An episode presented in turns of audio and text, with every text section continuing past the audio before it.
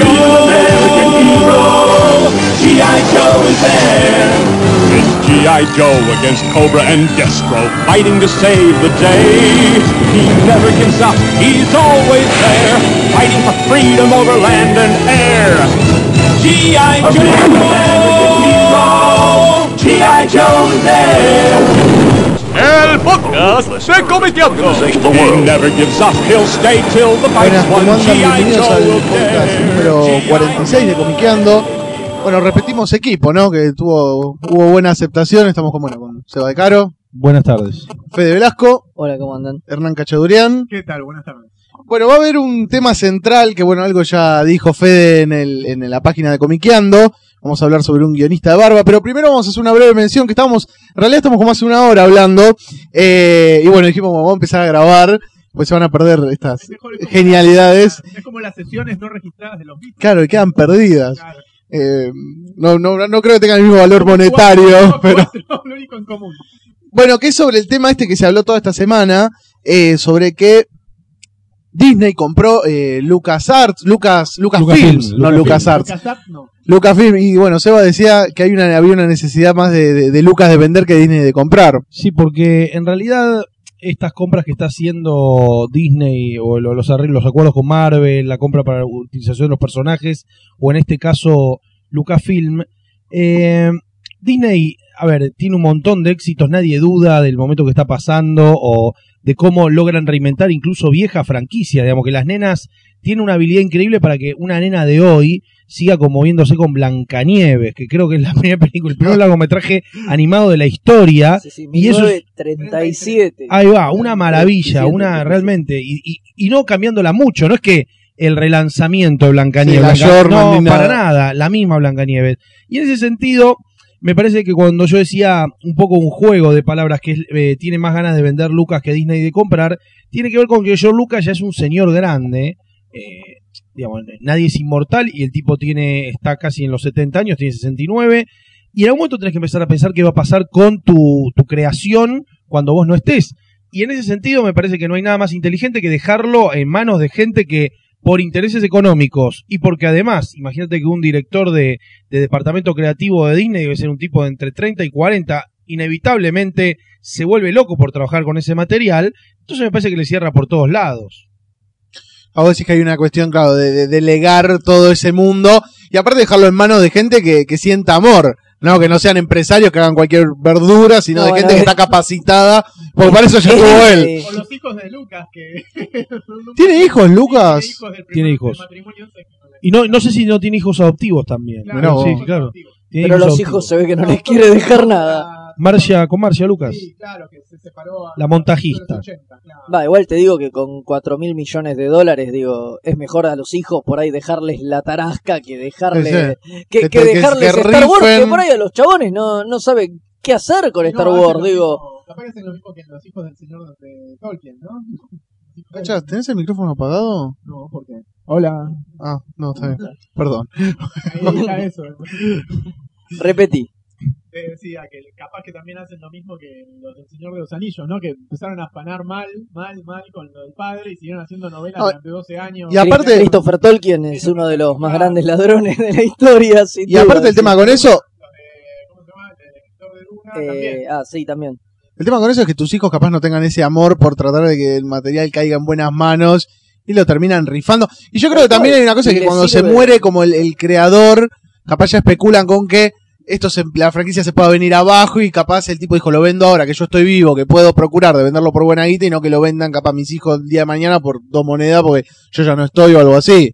Digamos, se Eh, asegura una buena venta. Mira, es, es increíble, pero si uno se pone a pensar fino, eh, lo que está comprando Disney, digamos, vos imagínate lo que, lo que debe ser apasionante es haber participado no del arreglo que hicieron con Lucas, sino de políticamente qué ven ellos perdón, en, en Star Wars, qué ven en- de interesante comprar Lucasfilm. ¿Qué creen que se puede hacer con eso? Porque uno dice, ah, Star Wars, ¿quién no quiere tenerlo? Para, ¿qué vas a hacer? ¿Qué vas a querer hacer? ¿Volver a revitalizar las películas viejas? ¿Volver a sacar ese merchandising? ¿Tener un juego de Star Wars en, Di- en Disney? Digamos, ¿cuál es el sentido? Y estoy hablando de un sentido político, un trabajo de acá 15 años, 20 años, no de un plan de comprémoslo así hacemos episodio 7, no. Que, digo, tiene una política que seguramente debe incluir hoy, hoy en las oficinas de Disney debe haber una cantidad de proyectos en desarrollo en relación a ese universo que ni nos podemos imaginar. Debe haber story editor que ya estudiaron por dónde ir, gente que asesoró y dijo, si compramos esto es para seguir por acá y para tomar esto. Debe haber un montón de gente implicada trabajando de lo artístico, más allá de lo que significa financieramente, eh, porque no es tan fácil, ¿eh? No, digo, no es tan fácil para una empresa tan grande que, que si lo va a comprar es para hacer 10 veces más plata. Digo, no para nosotros que, dale, sacamos episodio 7 y nos compramos toda una casa. Digo, pensándolo a gran escala, es muy difícil empresarialmente meterse ahí. Lo mismo deben haber hecho con Marvel. Es más fácil, digo, comprar un universo de una cantidad de personajes enorme, con una, con décadas de historias, que comprar algo que en definitiva no es tan grande. Pagaron muchísimo por algo que es Star Wars, por algo que es una marca, una marca. Entonces es, es muy interesante que pueden llegar a ser. Si ahora la Y aparte, tienen que perdón, ¿no? También exprimir al mango. Les quedaron un montón de escenarios de John Carter que los pueden usar en Star Wars tranquilamente. Algún tipo que dibujó a fondo dijo, por fin, ahora. Ahora, todo Mate este Paint, trabajo. claro. Hace 20 años John Carter. ¿no? No, pero es cierto, sí, lo que vos decís, ¿no? Que seguramente antes de concretar la venta deben haber tenido reuniones con tipos que hicieron, bueno, ¿vos qué harías con Star Wars? Y yo haría esto, esto y esto. Al momento de concretar la venta ya deben tener, digamos, una batería de planes capaz armados. enormes, enormes, con diferentes puntos de entrada. Eh, si hoy, si hoy tenemos que hacer un poco de futurología, que es jugar nada más, y decir de qué va a ser episodio 7, es- estoy arriesgando cualquiera, pero yo creo que van a tratar de generar una nueva historia dentro del universo de Star Wars, más que vos veas a Han Solo a los 80. Digo, seguramente, o a lo mejor tangencialmente, un poco lo que pasa, hablamos antes de Robotech también, cuando grabamos. Bueno, el lugar que ocupó esto lo hizo eh, la zaraza que inventó Karmasek cuando se acuerdan que en la tercera generación la de Scott Bernard Hunter Rick Hunter es alguien nombrado y nunca visto es el al- es almirante que ocupa el mismo espacio que Capitán Global en la primera es como un tipo mega grosso Que está en el espacio. claro está como combatiendo en otros lugares Se pierde y nunca llega. Claro, me parece que va a pasar algo similar. Luke o Han, ponele, a lo mejor tangencialmente son personajes más de la periferia y van a utilizar el nacimiento de un nuevo mito dentro de ese universo de Imperio, Sith, Jedi. Primero porque son más muñecos, segundo porque es una expansión de la mitología y porque es lo más interesante cuando te basas en algo preexistente, digamos, es tratar de ampliar el universo para conmover gente y otra cosa que creo que escuchando podcasts anteriores, eh, cuando se hablaba del reboot de DC, eh, decía con muy buen tino Diego Acorsi, esto está hecho para nene de tres años. Tipo, yo veía las No. discusiones en Twitter con tipo de nuestra 35, 39, 41, esto es inadmisible, no, hermano, no le, les chupa un huevo que vos te pongas a llorar porque Han Solo, ¿quién va a ser de Han Solo? Porque esto es para que nenes de 10 años hoy o de 9 se emocionen con Star Wars, no tiene nada que ver con eh, mis muñecos Arturito cuando era chico, no tiene nada que ver, maestro. ya pasó hace como 3 años con Star Trek. Que le pusieron al PBS. Pasó con la nueva trilogía de Star Eh, Wars. Con la nueva pasó. La nueva está muy basada en las en todas las expansiones del universo que hubo, que son los cómics, las novelas, los videojuegos. Un chico entendía muy rápido quiénes eran los Jedi nuevos, que vos decías, ¿y esta cabeza de verga verde con dos cuernos quién es, maestro? Los pibes ya sabían quién era. Cuando Sí. salió, cuando salió en DVD, la trilogía original, que yo me senté a ver episodio 6 y al final aparece Darth Vader, pero no aparece el actor, ¿cómo se llamaba? David Prowse. Bueno, Prowse. exacto. Y aparece el pibe nuevo, el Anakin nuevo. Yo dije, ¿qué No, estamos igual- haciendo? igual- No, Sebastián, igual- Sebastián Shaw. Sebastián Sebastián perdón. Shaw. Sebastián. Shaw, David Eh, Prowse era bajo de la máscara. sí. Bueno, y aparece, claro, Hayden Christensen. Yo dije, ¿qué hacemos? Y ahí, obviamente, te rompe las pelotas. No, pero ya ahí Lucas estaba pensando en esto, ¿no? En, en, digamos, empezar a captar todo el público más chico y que ya vean toda una saga con los mismos actores, con los mismos personajes, porque ellos al que conocen como Darth Vader es a este pibe Hayden Christensen. No, pero aparte hay cosas peores. Cuando le sacan la máscara en las nuevas versiones de DVD, eh, la máscara que tiene este tipo, la, más- el, digamos, la cara que se ve de Sebastian Shaw, está retocada con partes de la cara de Hayden Christensen. Ah, bueno, Entonces claro. vos tenés ya una pauta de lo que... Y después hay otra versión más del DVD en la que incluye a- al final a Hayden Ah, Christensen. Sí. porque la que salió en el 2005, la primera edición de DVD de Lucas todavía incluye a Sebastian Shaw. Pero Yo la que vi, la cajita esa plateada que tiene, que está linda, digamos, eh, venía con Hayden Christensen al final. Christensen al final, Claro, sí. pero los tipos ya, digamos, ya ahí había una decisión de. Y si hacen una nueva, yo creo, qué sé yo, el fantasma de Obi-Wan. Y Claro, va va a ser Ewan Ewan McGregor, McGregor. Alec McKinnon- ah, Son capaces. Eh, se murió, ya está. digo. Yo no sé por qué. Y la gente, además, hoy los pibes conocen a Iwan McGregor, o sea, No. digo, no sé si se la van a perder de ponerlo a McGregor. Antes te queda como la pauta, digamos, cuando vos veías la, la versión original, te queda como que los Jedi aparecen en la forma en la que murieron. O sea, aparece Sebastian Shaw, que es como murió Darth Vader de viejo. Aparece Alec Guinness, como murió de viejo. Aparece Yoda más, más canoso, que es como murió de viejo. Y vos decís, ahora cuando aparece la nueva versión, ¿qué ca- ¿cómo es? O sea, que te morís y apareces joven. Recomendamos el documental, no sé si lo vieron, creo que es de People vs. George. Lucas. No, de, ese de People vs. George Lucas, donde hay un montón de fans puteándolo a lo largo de una hora y media diciendo, hijo de puta, ¿por qué no dejas tus propias crea- creaciones, no la dejas tranquila y no todo el tiempo Un estar... work in progress permanente las Sí. películas, nunca están terminadas. que en ese documental yo me enteré que dicen que George Lucas fue uno de los que encabezó un proyecto en contra de colorear películas eh, de Hollywood clásico blanco y negro. Él dijo, no, no, no, si las películas son blanco y negro hay que respetar la esencia de esas películas y no modificarlas. En, Sí. el- en- en el Louvre, Ay, qué eh, en el feo Louvre- que es. no me acuerdo qué pintor era, en el Louvre hay una leyenda de un pintor que apareció eh, retocando Ah, sí, su propio cuadro. cuadro ya expuesto en la galería, en el museo, y fue detenido evidentemente. Bueno, el, el peor de los casos es esa señora que se puso. O sea, no- el, el caso que ejemplar de que no hay que tocar las cosas que ya están hechas. Es esa No, señora que pintó la cara de la No, bueno, pero eso es una pieza, una pieza de la Es cultura pop. Es un horror lo que hizo. Hizo la mona Jiménez, boludo. Eh, gratamente les digo a los fans que se compren el Blu-ray de ET que acaba de salir, que van a encontrar, no van a encontrar ET digital. No va a haber Y walkie-talkies. no va a haber walkie- walkie-talkie, van a encontrar, vuelven a encontrar armas, van a encontrar Qué que en la última escena, cuando los pibes van corriendo, les apunta con una escopeta recortada, dos agentes de la CIDE, van a ver que no hay, eh, sí. Cuando recién llega a la, a la Tierra, eh, se escapa, se va a la nave. Sí.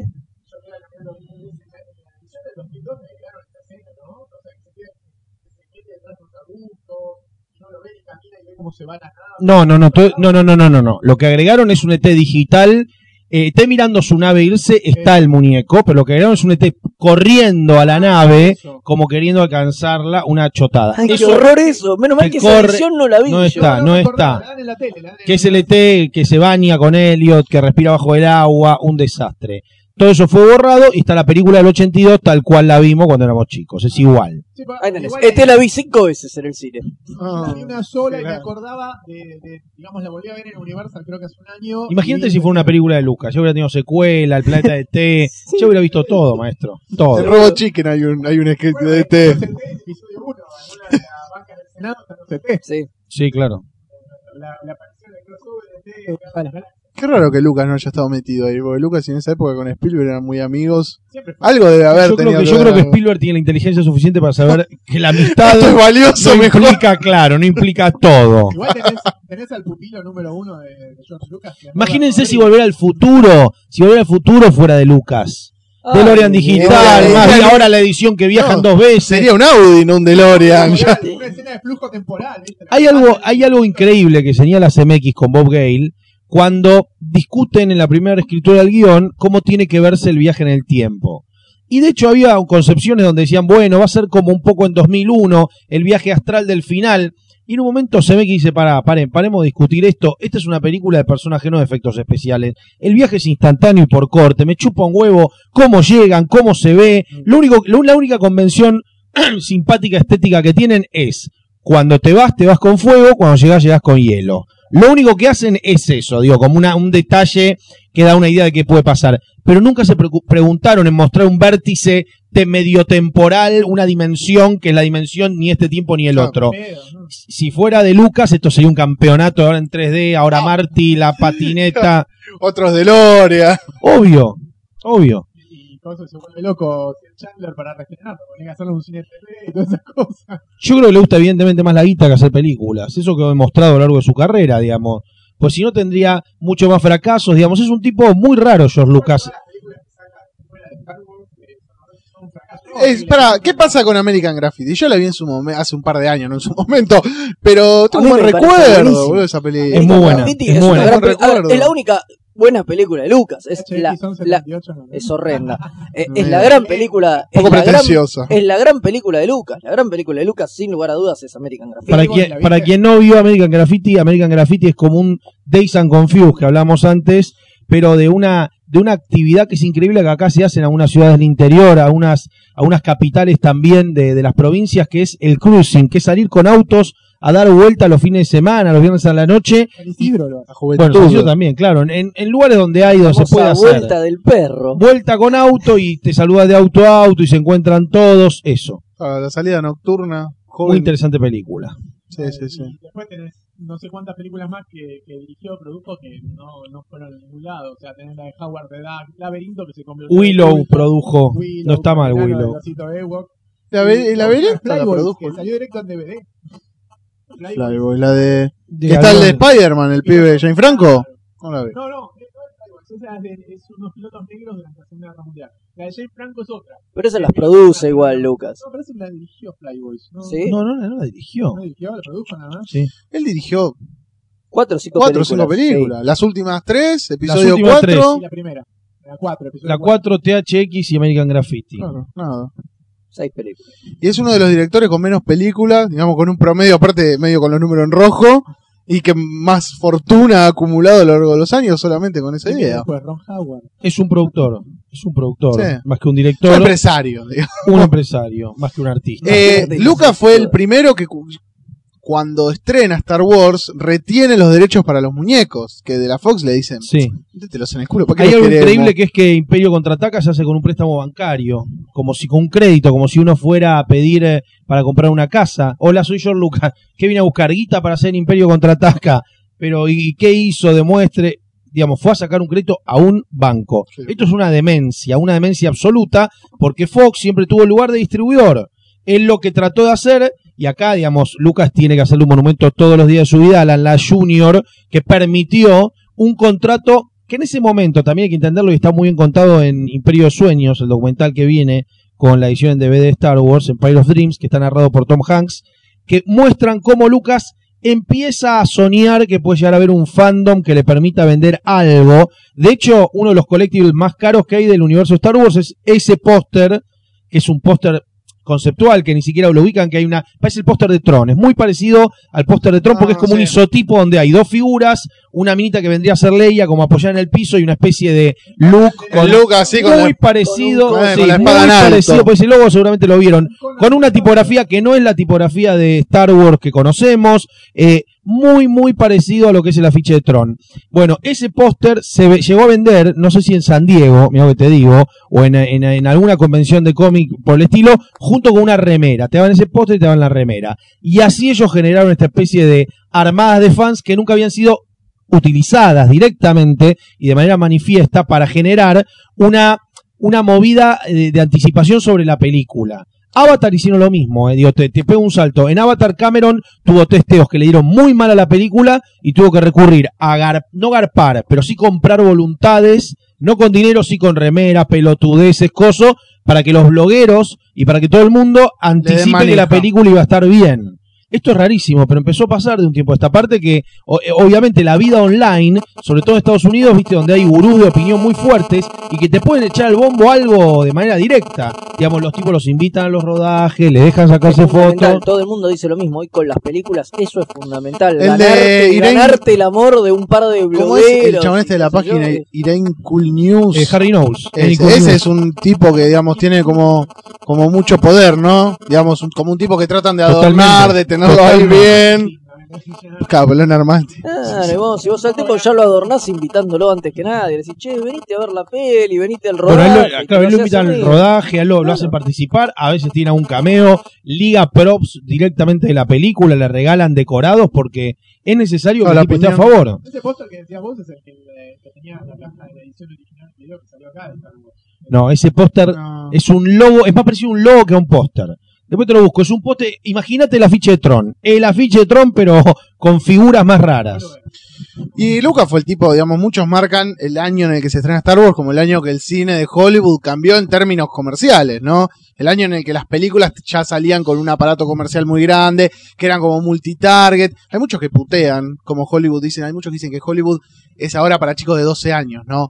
Como en los, en los 80 había películas como Robocop, realidad, películas eso- más violentas y que Star Wars empezó como a nuclear todo un público de todas las edades, que a todos les digamos eran películas que eran atractivas para todas las edades y que nada, enganchaban un montón de público y eso se traducía en las ganancias. Eh, yo en ese momento no había nacido, ¿no? O estaba ahí, a punto de a nacer. punto de Eh, tenía, no, no, en el 77, yo soy del 77. Así que por eso. Eh, no me sume años, cachas. Digo, así que no sé muy bien, pero yo creo que no, eh, yo creo que me parece que, que Star Wars no fue un fenómeno en sí mismo, sino que, que el efecto fue se agrandó con los años. fue- decís vos. no, no, no, y que fue residual, digamos. No nos olvidemos que Star Wars fue una, el mérito de Star Wars en realidad fue una película que George Lucas la hizo con muy poca guita, de una forma bastante artesanal, y estaba lo que decía recién Seba, que para la, la 2 incluso tuvo que pedir un crédito, digamos. O sea, no me parece que fue un mega blockbuster anunciado a todo culo, no, no, eh, para mí estuvo muy lejos de eso, pero que como que marcó la pauta, digamos, a raíz de la repercusión que tuvo, ¿entendés? Se, se- se- pudieron inventar un poco lo de decir, che, pará, esto garpa. No, pero marcó un camino, de alguna manera Claro, Star Wars sí, sí, sí. marcó. Marcó un camino, pero el camino no, no lo iniciaron ellos, digamos. Se le pegaron un montón que dijeron, che, esto garpa, hagamos esto. Hay, hay gente que Pero dice. Lucas decía que estaba loco. Ay, sí, Lucas, Lucas lo pasó muy mal en el rodaje porque el rodaje, cuando uno ve imágenes del rodaje, es conmovedor al borde de la risa y la ternura. Técnicos ingleses de los Pinewood Studios, donde se hacían las películas de James Bond, viendo el rodaje de una película donde hay un chabón vestido de mono, un flaco vestido de judoka con un coso blanco y una mina con un peinado choto caminando por un pasillo viendo para los costados si viene algo. Sin disparos, haciendo ruido con la boca, chum, chum, porque no había las, no había nada. Y es muy, viste, muy claro. Y todos decían, esto es el mago de Oz choto, esto es, esto es una mierda. O sea, iban a la casa y decían, ¿qué estás laburando? Hay una película chotísima, están todos como viendo por ventanas, no, ahí el planeta, todo era un orto, lo decían los actores, lo decían los técnicos, era como, Guinness Era el peor. eh, Ale Guinness, era una ridiculez, digo, las escenas en Túnez, Ale Guinness sentado en una reposera, un tipo vestido de amarillo dentro de una lata, nada era auspicioso como, che, estamos, boludo, Estamos cambiando la historia del haciendo- cine acá. Claro, lo increíble es que hoy una película de Peter Jackson, Ian McKellen va a rodarla como si fuera Enrique V en su mejor versión. Nadie cuestiona nada y nadie dice fantasy, como diría Gerardo. Nadie dice, digamos, todo el mundo va y filma como si fuera la, el- el- ¿viste? la, la comedia shakespeariana más grosa de la historia y no hay una lectura Igual. sospechosa. Pero esa es uno, uno de los de las herencias de Star Wars. Claro, eso sí es mérito de Star Wars, me parece. ¿no? Es que hoy un tipo así vaya y haga cualquier O tipo de películas, digamos. Exacto, se lo tomen con otra seriedad, eso sí es 100% mérito de Star Pero en el momento era. Y aparte en el episodio 4 estaba el que también era mm, compañero de Guinness. Peter Cushing, de Peter Cushing. mi personaje favorito de toda la saga. El gran Moff Tarkin. Sí, sí, sí. Sí, el inventor de la estrella de la muerte. Eh, El Y el, arquitecto. verda- y el verdadero villano. Yo tengo esa teoría de que Lucas no tenía nada pensado y que Moff Tarkin en la primera es el y, villano. pero Fede, eh, y claro, pega Vader. todo Job, claro, Vader es como Job, Vader es como un se- el secuaz físico, es como mandíbula de, de Bond, es, Exacto. un choto. Verdad. Tarkin lo tiene cagando en la 1, es como Vader, vení, lo tiene Sí, como cuando le hace lo el grip mandas- al claro. tipo ese dice, bueno, Vader, listo. Vader, basta, basta, basta. Lo tiene como un a Vader- Leia cuando lo encara le dice, no, cuando lo, lo ve a Tarkin le dice, claro, era obvio que estaba usted atrás de esto, cuando vi a su perro Vader, eh, claro, es como, eh, Vader es un pobre tipo, una especie de... Es un, es un, este, un mercenario que tiene el chabón, no es el poronga más poronga de la galaxia. De hecho, la fuerza eh, es más una utilidad de guion que un concepto filosófico. Digo, él necesita que un pendejo de 16 años, que granjero, destruya un planeta del tamaño de la luna y dice, bueno, ¿cómo carajo lo justifico? La fuerza, maestro. Él tiene la fuerza. ¿Qué poronga es? Algo que te permite destrozar un planeta. Fin, se explica así. Digamos, y un, co- coherencias por mayor, ¿viste? Vienen estos, esta especie de fan newbie. Yo aclaro que tengo un tatuaje de la Alianza Rebelde en mi brazo, porque aparecen los fanáticos newbie que te dicen, el chabón es un grosso. Tenía todo pensado desde el 62. Escuchame una cosa, escuchame una cosa. eh, Vader tiene a la hija enfrente en la primera escena de la primera película y no dice nada. No, no te voy a decir que sos mi hija ahora. Cuando me muera te vas a enterar. Ahora me, no tengo ganas de hacerme cargo de esta, de esta paternidad. Déjate de joder, maestro. No, además te das cuenta porque otra cosa, el beso de Luke Leia, digamos, es todo Claro. tan que si el tipo lo hubiera pensado que ellos eran hermanos y No demás, lo no, lo hubiera permitido. No Se calienta con la hermana. ¿Qué es esto, Claro, boludo? claro. Lo divertido, lo divertido es que al día de hoy Lucas todavía dice, no, yo todavía tenía todo armado. o sea, es una mentira que sostiene, Eh, me parece eh, todavía. eh, Martín, figura en los documentales que el, la persona que se le ocurre ponerle episodio 4 a la película del 77 es Brian De Palma, su amigo con el que tomó el Ah. casting conjuntamente, uno para Carrie, el otro para New Hope.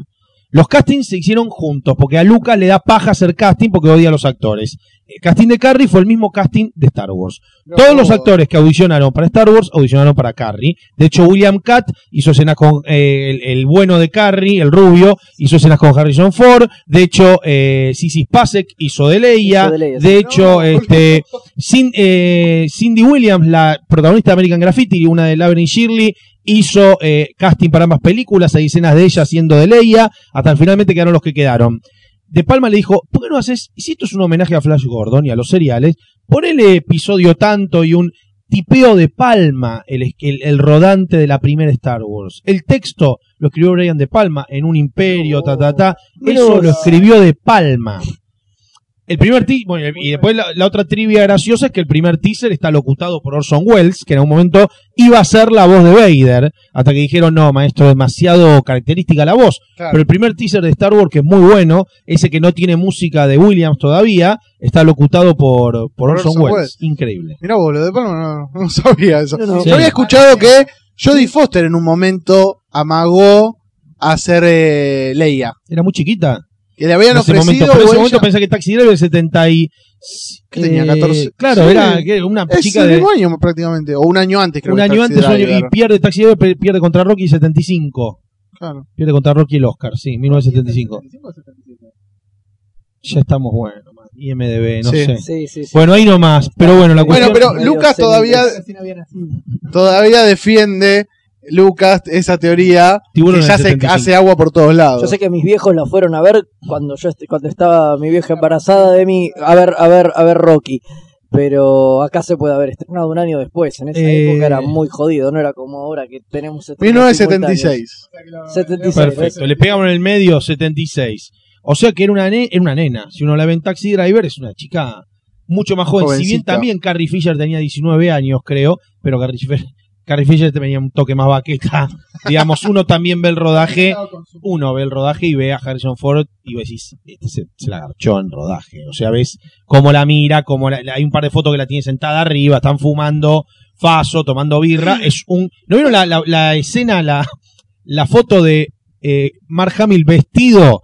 Vestido de combate para la batalla de Yavin con una Budweiser en la mano, ¿no vieron eso nunca? con un cajón de cerveza. Vamos a buscar esa foto para. Impresionante, No, la- la impresionante. chupando cerveza. Que, que en la segunda, en la segunda ¿cómo es? película, en el Imperio Contraataca, le tienen que hacer la escena en que lo, lo baja el monstruo porque tiene la cara destruida por un accidente de moto. Es que, uy, porque le pegó la fama muy mal. Igual hay, hay que bancarlo, hay que bancarlo mucho a. Mark Hamill es el único de ellos que es fanático de Star Wars. Mark Hamill es el único, además de una personalidad del mundo de la historieta, todos los documentales que hizo, la voz del Joker, obviamente, eh, y la- eh, todo, todo lo que hizo el chabón es el único que colecciona cosas de Star Wars, que es muy fana él. Fue a ver, ¿te acordás? Cuando fue a ver el episodio 1 y salía corriendo, dice, ¡ay, es Mark Hamill! Y Mira, eh, maestro, mira cómo te conecto todo. Cuando hablemos ahora del tema del día, vamos a hablar de Mark Hamill, la colaboración Sí, que tuvo con Kevin. Smith, y por eso se prestó al chiste de, de Jay Silent Bob, ¿no? Y así como damos comienzo. damos comienzo. ¿Te gustó, Con este maestro? enorme- con ¿Te este gustó, gran maestro? pase. La ruleta nos ayudó. Ahí está. Damos comienzo, bueno, a lo que va a ser el tema del día. que va a ser un especial sobre Kevin Smith. Eh, una personalidad del mundo del cine, del mundo de las historietas, de la animación, documentales. Un tipo que. ¿Hace cuántos años que está en, en ejercicio Kevin Smith? Desde que 1994. 1994 Hacé es cuentas vos. Clerks. Exacto. Arranca, bueno. 18 años. No sé. Eh, 18 Bien, años sumar. de ese, viste, Eh, digamos del debut y un tipo que justamente, bueno, en 18 años ha hecho una carrera profesional enorme, todo terreno, publicó, bueno, libros también. Eh, y bueno, un perfil marcado. Ahora parece que, ahora el otro día leí que dicen que ya está amagando con que va a ser la próxima su última película, dice que ya se quiere retirar del mundo de la dirección. Eh, te cuento un poco de prehistoria hasta que llegamos a Clerks, nada más para tener unos datos y saber quién es Kevin Patrick Smith. Nació en 1970, una familia, hijo de gente católica, New Jersey toda la vida. Él tiene dos hermanos, una hermana y un hermano, su padre ha muerto, de hecho Jersey Girl, una de sus películas está dedicada a la memoria de su padre, que era muy fanático de la historia y que era la persona que lo llevaba al cine, esencialmente un cine que creo que sigue existiendo todavía en, ahí en Nueva Jersey. Eh, él era un altar boy, digo, la familia realmente era muy católica. Digo, menciono esto particularmente porque, a de ser su eco obra en el futuro. vamos a hablar Vamos a de la relación de- de, Kevin Smith y el catolicismo, Con el catolicismo, una de sus obsesiones y una, y una de, de- de- de- de sus problemáticas más grandes. Eh, el chabón era muy fanático, eh, empieza a escribir unos textos y arma un grupo de comedia, porque el pibe lo primero que quería hacer, o sea, su primer impulso de niño que quiere ser cuando seas grande, era actor, y particularmente comediante. O sea, eh, ¿cómo se llama el George Carlin? El stand-up comedian, exactamente, era como su máximo ídolo y referente. John Belushi era muy fanático. Richard Pryor, escuchaba los discos de Richard Pryor todo el tiempo. Y esa mezcla de educación altamente cristiana, la iglesia. Aparte todos tipos el- con un humor muy, digamos, ácido. Carly Obviamente es corrosivo. Ahí va, se complementaba con esta especie de discos de comedia que el chabón escuchaba permanentemente. Armó un grupo de. mm, que de hecho se ven algunos sketches en algún documental que hay por ahí acerca del making de Clerks.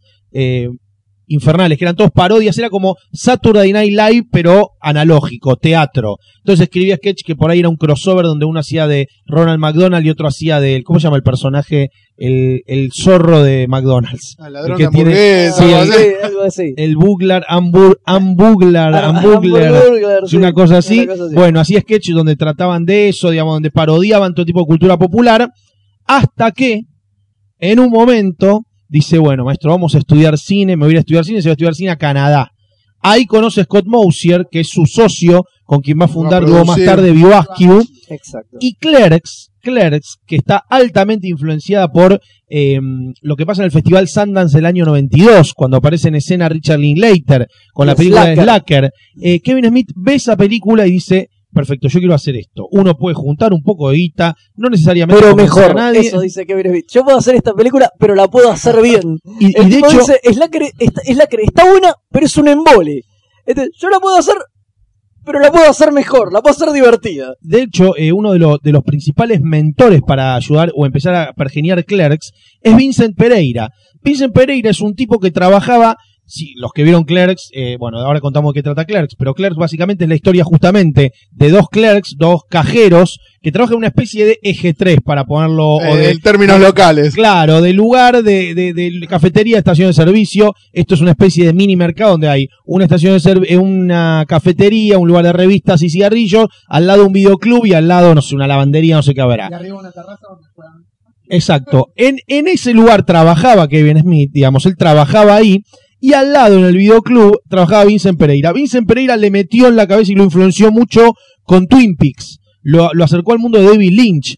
Y Kevin Smith, cuando piensa Claire, dice, vamos a hacer, vamos a hacer esto. Un cajero que está ahí atendiendo, que va a abrir, y bueno, y ese día se encuentra con personajes de David Lynch. Todo nace como un homenaje a David Lynch. Yo sé que esto es increíble cuando uno ve la película, pero su principal referencia era esa. Vende los cómics, vende todos los cómics que tenía. la- claro, y usa la plata de la escuela de cine, porque en realidad él nunca termina la escuela de cine. Él dice, para, con lo que yo pago acá, para no aprender una mierda, Puedo hacer mi película. puedo hacer una película. Dice, si junto toda la guita de todas las cuotas, porque el chabón sentía que no estaba aprendiendo de medio, hago una película y es mejor que seguir viniendo a esta mierda. Entonces el chabón la- Canadá. a Canadá, claro. El chabón entonces larga junto con Mosier y se juntan con el otro tipo que ahora no me acuerdo el nombre, que es el director de fotografía, que es con el que él labura en varias películas. Y entre los tres eh, se mandan a hacer Clark, para lo cual, como decía acá, Seba, vende los cómics. Vende los cómics. Hay que mencionar también esta época, digo, vamos mencionando nombres de gente que después van a ser fundamentales. Él, eh, hay algo de Kevin Smith que es una constante que lo va a atravesar toda su carrera. Él es lo que los amigos hicieron de él. ¿Qué quiero decir con esto? Él tributa, homenajea y se constituye y aprende de todos sus amigos. Un amigo le enseña una manera de hacer comedia, otro amigo le enseña historietas, otro amigo le enseña de cine. Él tiene un carisma y él tiene un ego que son los que hace que con lo que es haya construido lo que es. Pero él básicamente es alguien que ha sabido o ha podido ser una, una especie de exprimidor de todos los amigos que ha tenido alrededor. Empezando por Walter Flanagan y Brian Johnson, que hoy, digamos, lo pueden ver en la serie de, de Comic Book Men, estando con él, que en ese momento eran como sus más grandes amigos. Los que les presentan a Jason Mewes, que después termina siendo Jay, eh, su compañero de aventuras cuando él encarna a Silent Bob. Entonces, ese grupete, ellos cuatro, todos los fines de semana jugaban al hockey, iban a convenciones de historieta, compraban, intercambiaban cómics, y son los que le ayudan a constituirse como conocedor y cultor de la cultura popular, que puede estar volcada en cada una de las pelis. Y por otro lado, Scott Mosier, este amigo que se hizo en la Escuela de Cine de Canadá. Vende todos los cómics, tarjeta, funden tarjeta de crédito, lo mismo que hizo Tarantino para intentar hacer su primera película. Claro, saco tarjeta de crédito y las la fundo. Sí, sí, sí, sí. De hecho, una de las ediciones de Clerks viene con el, como sería el, el desglose de producción, cómo gastaron la, la plata, y cómo generaron todo. Y con una cámara 10 Super 16 blanco y negro, filman esa película que hoy se ve muy rudimentaria, pero tiene algo a prueba de balas que es el guion. Su especialidad. Yo creo que ah, justo mencionaste a Tarantino y hay como puntos en común, digamos, los dos la, la, la educación que tuvieron cultural, ¿no? El hecho de, claro, de- del grupo de gente que los rodeó, de cómo ellos tuvieron laburos que de alguna manera, en, laburos en los que se nutrieron para lo que después iba a ser como buena parte de su obra. Tarantino como un tipo que laburó, digamos, años en videoclubes, consumiendo el tipo de cine que a él le gustaba, y Kevin Smith rodeándose de amigos, digamos, que lo llevaron a hacer un camino en un montón de temas que después él iba a abarcar en, en- en cada una de sus películas. Pero bueno, Clerks se estrenó en el festival, en un festival En Sundance. En Sundance. No ganó. No ganó nada. Generó muchísimo ruido, muchísimo consiguieron distribución. Los Weinstein, Miramax se hizo cargo de distribuir la película. Eh, y ahí empieza eh, a pergeniarse el perfil de este nuevo chico maravilla que podía escribir películas de jóvenes, cómo hablaban los jóvenes y todo el culto que se genera alrededor de Clerks. Ah, pues en realidad Kevin también pensemos que tenía veintipico de años cuando Claro, hace, joven, cuando hace tipo- Clerks. Tenía 24, 23, 20 claro. 23 años, claro. Era joven y escribía películas de chabones de 20 años, y pero porque él tenía 20 No, pues tenía años, esa edad y digamos, tenía amigos de esa edad y... Bueno, un dato loco es que él, en realidad el personaje que había escrito para él en Clerks es el de Randall. Ah. Y después se dio cuenta que no, que no le daba, daba abasto. No, no, no, no, sí, que no daba abasto, exacto. Randall es eh, eh, Flanagan, ¿o no? No, no, Ra- no, no, los actores. eh, No, no, no, no, no, no, no los actores. En la En vida el que real. se basó. En los Ah, que en se el basó. que se basó, eh, claro. creo que sí, o es Miwis. No estoy Uno, muy uno, de ellos, uno de ellos, uno de sí, ellos sí, sí. es, digamos, en- en- eh, como un homenaje a la personalidad que tiene. Randall, el mejor per- eh, personaje de la película. Y hay que recordar que esto sí es una herencia de aquel primer guion que tenían, donde pretendían hacer algo parecido a David Lynch, que en la versión original muere Dante. Ah. La película tiene nueve capítulos que representan los nueve anillos del infierno, es como la divina comedia, por eso se llama Dante el personaje. Claro. Por eso- bueno, y, en- y hay una escena extra que la podés ver, donde entra un chorro y le pega un tiro. Sí, así terminaba Así la película. Originalmente, sí, un Era, poco. la- era el último día en la vida, claro, después el tono, lo único heredado de ese primer guion era esa muerte, y claro, decir, no, no, ¿cómo va a morir un personaje en una película donde están jugando con nachos a hacer la música de tiburón, donde te chupás de 37 pijas, digo, quedaba muy fuera de snowballing, digamos, palabras espectaculares que uno aprende que viendo pasaron- Clerks. que pasaron a la- Pero, a la claro, historia. pero eh, que esa es una herencia de, de aquel primer intento de hacer algo serio, entre comillas. Sí, eso se lo hace sacar uh, Miramax, creo, ¿no? Y sí, Cuando la ve le dice... Pero creo que yo una vez había leído que mismos amigos de él que vieron, digamos, la primera versión y todo, como que dijeron que no, no sé, con- o sea, no tenía nada que ver con el tono de la película, Oh. que era muy amargo, No, y muy... además para mí cambia mucho la película, porque la película, vista hoy como está, es un día en la vida de Dante. Claro. En ese momento era el, el último, día. claro.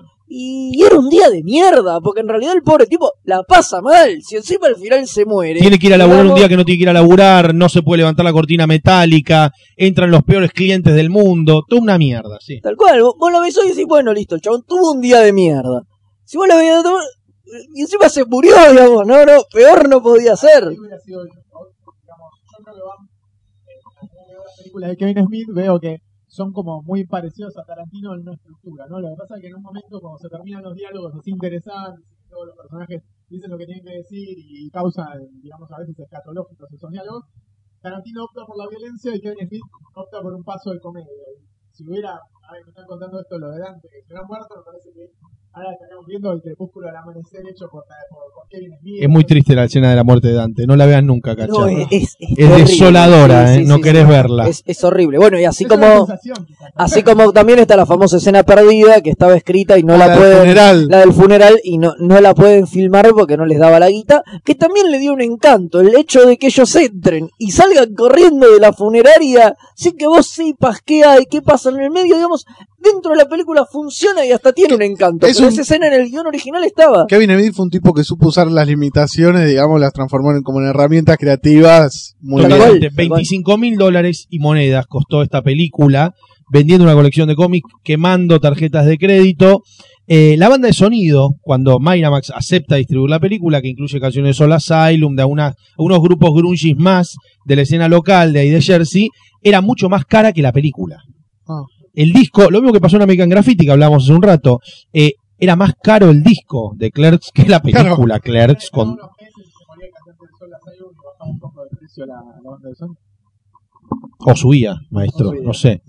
Sí, pero igual Clerks es una película que hoy la ves y a pesar de todo, ¿no? que en algunos aspectos parece como un poco rústica, un poco se mantiene muy bien justamente por el Clerks- guion. Fluyen, los dos personajes son dos personajes muy atractivos y el, la relación de ellos dos, ¿no? Que Dante es un tipo y cual, no Randall. te importa, no te importan los planos de mierda, el blanco y negro, lo mal filmada que está, lo mal iluminada, incluso hasta por momentos te diría mal actuada, Sí, digamos. sí, la novia de la novia de Dan. Ay, es un Por desastre, favor, no solo es horrenda, no solo la novia de Dante de Clerks, la que le, se pinta las, le pinta las uñas Sí, sí, él. Esa mujer, por favor, loco. Notable el cambio, bueno, ya llegaremos a Esa 2, era- pero esa- no nos vamos a ¿no? adelantar. Esa mina era una ex de Kevin Smith. Bueno, también, claro, Me Kevin Smith que pasó de me comer parece- así a comer un poco más caliente. poco más. Sí, Eh, sí, sí, sí. Me parece que una de- esa bueno, era, tampoco, era, no era- era una, adelantar, una no nos ex novia de él. Esa creo que era una ex novia de él. si no. Es una película, Clerks, para quien está escuchando y nunca pudo verla, es una película que le mostrás a una novia un día, que le decís, mira, vos querés ver un poco, o que querés una, viste cuando estás con amigos, cuando los casetan, galanga, lo, bueno, Clerks es ese tipo de película, es una película para mostrar en grupo, para mostrarle a gente, para traje unas pizzas y traje Clerks. Para Digo, incorporar eh, ocupa- palabras al lenguaje entre lugar, amigos. Ocupa el lugar de algo que, que de hecho compartido, después poner y llevar, Es una película de domingo a la tarde. No, yo creo que es un... Sábado a la noche. Sí, Sí, sábado a la noche. los pibes birra, claro. ¿Austin. Powers es de domingo a la tarde o sábado a la noche? Eh, maestro, ¿Cuál? estás. ¿Cuál? ¿Cuál? Austin Powers. Le mostré a mi esposa la primera vez de que vio Austin Powers, se lo mostré un domingo a la tarde y agarró una, dos y se vio hasta la tercera. Sí. Ah, bueno. Bueno, está Bueno, bien, bien. muy se casó con vos, maestro, está todo dicho. Che, pasamos a la segunda Pasamos al siguiente. Bueno, Mallrats, año 96 o 95. 5, 94. Yo creo que es ahí nomás de toque porque medio que la hacen Eh, Sí, la- 95, 94, 95. Sí, al sí, sí, toque. la hacen al toque. Universal. ya jugando en li- ligas eh, Universal ve mayores. la película y dice, che, ¿y si le tiramos a este pibe algo como para que ver qué podemos hacer. Y pasa de, claro, pasa de ser este chaval que vendió todas las historietas a que te contrate una Major, que lo primero que dice es, eh, de Jay hace otro pibe, eh. Este, este tu amigo, este porrero del barrio, no lo no. Queremos a eh, Seth Green. Eh, a Seth A Green Seth Green. Sí, creo que Queremos sí. a Seth Green. No se parece. Mirá No, no, no, no porque no se tiene porque 30 centímetros menos. queremos un comediante, Hollywood. claro. Y él banca la parada y dice, Muse es mi amigo, lo hace genial, y van ejecutivos a verlo rodar ¿eh? al, al punto de no nos gusta lo que hace y lo echamos. Y otra cosa, él entra un poco debiéndole un favor a todo el mundo, haciendo pagar un derecho de piso muy grande y o dejándole de manifiesto, flaquito, vos no hiciste una película, vos hiciste un experimento que nos gustó. Una película es esto que vas a hacer ahora, con otro presupuesto y con otros actores. Y ahí pasa algo que fue bastante traumático, que es, lo obligan a mezclar dos mundos, el mundo de los actores del barrio, sus amigos, donde incluso está Ben Affleck, Ben Affleck ya era amigo de él, digo, era fan de él, Sundance y, y la puta que lo parió. Y después, gente como eh, Brenda de Beverly Doherty. Shannon Doherty, claro. Shannon Doherty, Jeremy London, eh, digamos, también un, un Otro, otro de la- alumno de Linklater. Y acá viene un descubrimiento de Kevin Smith de casting extraordinario que es Jason Jason, Lee, Lee. Jason. Lee. Jason Lee, un campeón de skate, un tipo que revolucionó la manera de andar en skate, skater profesional, un tipo que inventó el flip de 360 grados, que inventó maneras de patinar que no existían, digamos, no a la altura de Tommy Hawk, pero digo, un tipo muy, muy importante en el mundo del skate, que eh, eh, lo conoce Kevin Smith y dice, este pibe puede actuar, y lo convierte en actor. ¿Podemos decirle Ed a partir de ahora o tenemos que decirle Jason? No, No, Jason Lee. Jason. Lee, ¿cómo? Podemos decirle. Brody. Brody, probablemente Brody. uno de los mejores personajes. Digo, la película no es tan buena, pero Brody es lo más grande que hay, man. ¿Cómo hacer para joderle la vida a un tipo? Te metes la mano en el culo. Brody Bruce. Creo que todos recordamos eso. Brody Bruce. Exacto. Sí, sí. Sí, yo también. Y debe ser para mí, si no es la más floja, le pega en el palo, ¿eh? Digo, Pasa de Mulder es una película rara. Para mí tiene momentos muy logrados. O sea, Yo ya me- desde, el, desde el diálogo con Stan Lee, digamos, Obvio. hay momentos donde uno ve el fan. Y Jay y Silent Bob siempre títulos, funcionan. la secuencia de títulos. es La secuencia de títulos sí, que es sí, una, sí. Una, una, una- un compilado de falsas tapas de historieta, eh, todas homenajeando a personajes exi- preexistentes, digamos. Muy marvelina la película, no solo por la presencia de Stan Lee, digamos, que deja en claro y manifiesto Kevin Smith que él es fanático del universo Marvel, o por lo menos en ese momento estaba muy Marvel, Sí. porque tiene un montón de referencias. Claro, él se guarda, él es Batman igualmente en la película. Obvio, obvio. ¿Cuánto Sí, sí, sí. pesa? Él es Batman y de hecho hay una musiquilla de Batman sonando en un momento. Y Jedi también. Sí, él es Batman y Jedi, ambas cosas. Eh, la película tuvo un testeo en también en San Diego, le fue muy bien, pero claro, le fue muy bien porque todos los San chistes Diego, eran, claro. Eran película para comiqueros. A mí me la recomendaron cuando trabajaba en la comiquería. Viene un flaco de 17 años. Cine-. Sí, Cinecanal- creo, que, creo que todos vimos primero esa por eso mismo. A mí me pasó lo mismo. Cinecanal la dio hasta el hasta el hartazgo. vi- Yo varias veces, yo me acuerdo de una vez haciendo zapping, lo vi Lee, digo, ¿qué onda? Y ahí la vi por primera vez, y después viste cuando la ves en cable, que después un día ves el principio, otro día ves el final. ¿No Lo llaman en video esa película? eh, sí, Banda en Fuga, se Sí, llamó una patada En las bolas. Una patada en las bolas. Banda sí, sí. en Fuga le pusieron. Sí, Cajero sí, la editó Gati Video. Ah, de Como cajeros. Pero son películas que igual tuvieron poca, Sí. Cajeros, sí. Tuvieron poca, yo me acuerdo de la editó Gati Video y todo, pero en todos los videoclubes no estaba. Yo en Mondo la encontré un día, que ni sabía que estaba editada. Banda en fuga, sí. Banda en Yo fuga, la tengo, maestro. creo que la Banda tengo en todavía. fuga. En, en VHS El original. canal la llamaba Morra. Sí, Molrats.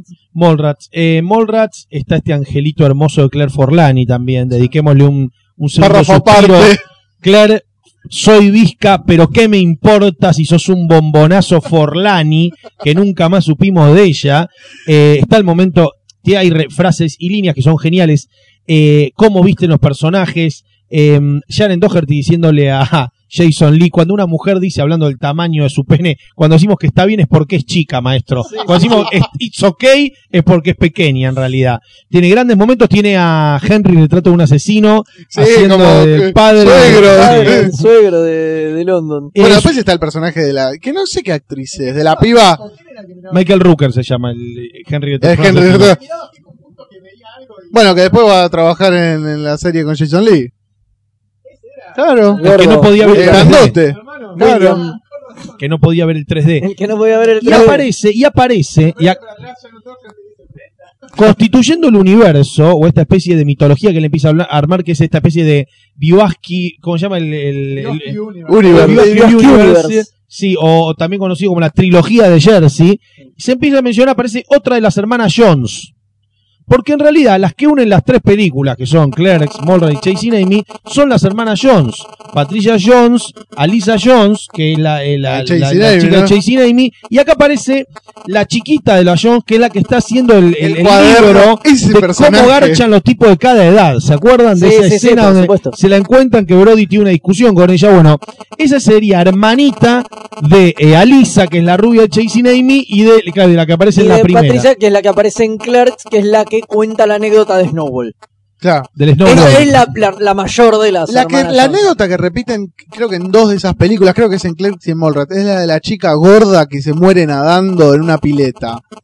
¿Se acuerdan Claro, de de eso? de- esa, de esa eso- también es una anécdota No, que va dando de eso vueltas. sale que transcurren en el mismo día Ah. las dos películas. Porque Ah, el mira. funeral al que ellos van en Clerks Es el de esa es chica. de esa mina que se muere pero- en la ¿Es, pileta de para- para- ¿es el mismo día o es el, no, es un día después? ¿O es el mismo fin de No, semana? porque Ojo. Mallrats creo Claro. que arranca con Claire, Den, que, Claire Forlani que dice, no, porque, se- que está medio bajoneada porque, se murió esa se chica. acaba de morir esa chica, claro. Claro, se caga de risa, armó de- todo un es mismo- universo. Es un día después de Clerks y creo que Chase y Emmy son dos años o algo así después de Mallrats. Eh, hay una línea temporal, hay una especie de cuadro sinóptico que explica un poco las líneas temporales. La que cronología. películas. Claro, exacto.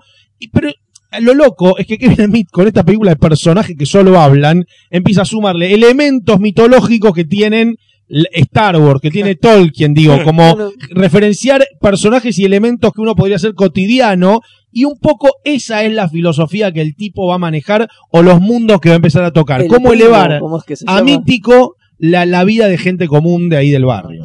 El, Sí. que- el de la anécdota, que lo cuentan los dos también, que tienen el mismo primo, por lo cual uno supone que son parientes. ¿Pero ¿Cuál? Eh, y el, el- el- el- el del avión que todos se masturban. Sí, sí, sí. Bueno, Que cuenta- ese ah, en el, es en el en mismo es el mismo que cuentan la otra anécdota en, que en en, Clerks. en Clerks.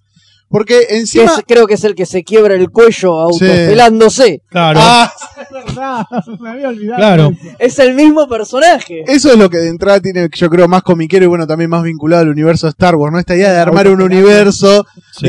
donde hay personajes que se cruzan, historias, digamos que todo el tiempo, un microuniverso y como que hay crossover en, en cada una de esas películas y obviamente el hilo conductor, va, el elemento en común van a ser Jay Silent Bob, que es lo que uno enseguida reconoce Sí, como claro. parte de un mismo universo. Lo más iconográfico. Claro, la presencia de ellos dos en, la- en esas dos películas, bueno, y de todas las que van a seguir después, es lo que uno enseguida reconoce como... Eh, ¿Vieron una vez la, la edición extendida que empieza con la escena en el techo, en la terraza del colegio de noche? ¿no? De Mallrats. Hay una versión extendida de Mallrats que tiene una larga escena en un techo de un de, de una especie de di- día de acción de gracias, digamos, tiene una empieza de noche la película y al otro día después de los títulos tenés esa escena donde está entrando están entrando a la casa, está Claire Forlán y yéndose en auto y todo Claro. eso. Ahora, así, digamos, vuelo de pájaro, para seguir adelante, ¿por qué creen, qué creen, mejor dicho, que es lo que no, digamos, no termina de funcionar en Mallrats? Para mí que creció de golpe Smith y que le tiraron por la cabeza, bueno, ya estábamos viendo la fecha, ¿no? Lo, lo- lo inminente que es sobre el estreno de Clerks y, y que no es una, no termina de ser una película de estudio, no termina de ser una comedia y no termina de ser, de tener el espíritu que había tenido antes. Es como si se hubiera apurado en hacer su segunda película y no estar maduro para hacerla artísticamente y no poder poner límites. Él eh, la odia a. Digo, en los documentales habla muy mal de Mallrats. Sí, obvio, y además él mismo se hace cargo que en el fondo no, no decir quería hacer una película de mierda, pero más o menos, porque era, él lo plantea también en esos términos, era como una suerte de homenaje a ese tipo de películas. Entonces, en el fondo, el chabón se jugó y dijeron, bueno, me dieron toda esta guita, ¿y qué voy a hacer? Y bueno, lo que por ahí no puedo hacer nunca. Hagamos una película en joda en un shopping, ¿entendés? Donde Claro. pase todo esto. Digamos, y el chabón no sabía, entonces también se dio todos los gustos, por eso dio todas esas, esas portadas, aparece Stan Lee, digamos. El chabón agarró y dijo, bueno, vamos, por ahí es la única película que hago en mi vida, aprovechemos, metamos todo, Y Stan Lee, que todavía no hacía Y- cameo, se prendió. claro, y, y que sea lo que Dios quiera. Sí, para mí hay un problema en la película que es, bueno, que es Jason London. Jeremy London. Jeremy London. Jeremy Jason London es el Jason hermano, es el hermano. el hermano. Claro. De los clips. Claro, claro, el de, De. Amazing Crying. Me parece que como personaje no termina de generar como esa simpatía que sí tenían Dante y Randall. Es que están esos dos mundos, Martín, que hablamos antes, que es un poco su elenco, Claro. su gente, con la que él seguro entiende el humor, les puede meter más rápido esto, y los, gal- los chongos que te tira el estudio. Bueno, co- con, respecto a eso, ya de paso doy paso a la próxima película, mirá qué bien, qué, qué conectados que estamos. Hoy estamos citadísimos. Eh, claro, yo había leído por ahí que para la tercera película, o sea, para Chasing Amy, el elenco, el protagonista era David Schwimmer. no. Y la mina era. Ay, ahora no me acuerdo. No, no, no, Jennifer Aniston no. Eh, no, no, bueno, no, ahora, ahora se me fue quién era. Pero también, era una mina así, de Corny Cox, creo, no sé, no importa. Y el chabón dijo, no, ni en pedo, yo, esta película es con Ben Affleck y con Joy Laurel Adams. No, bueno. Joey bueno. Lauren Adams, antes de, y también sirve para dar paso, que es aquella chica del probador, Sí. Bueno, es la que se estaba agarchando en ese momento Kevin Smith. Entonces Kevin Smith logra no solo que su presupuesto mejore de aquella hedionda novia de Dante. Hablamos de una mejoría en varios niveles. para a Joey Lauren Adams, que si bien no es la mina más linda del universo, pues es una especie de René Zellweger de, de la de la B, vez. con una voz insoportable. Sí, ¡Uh! por favor, ma- Tiene la, por favor. la- la- tiene- la voz de Jennifer Tilly. De sí, Jennifer- sí, sí. Tiene algún parecido con Abel Guerrero, eh, para mí. Pero bueno. No, sos muy generoso. Abel Guerrero es la de, es la de John Carter. Ese es Abel Guerrero. Sí, y, Ven, eh. y bueno, la cosa es que le ponen ese. Una lista de la que no hablaremos, que se habló en otro momento. Una lista que, que cachas tiene en algún lugar. Claro. Em, pasamos a Chasing Amy.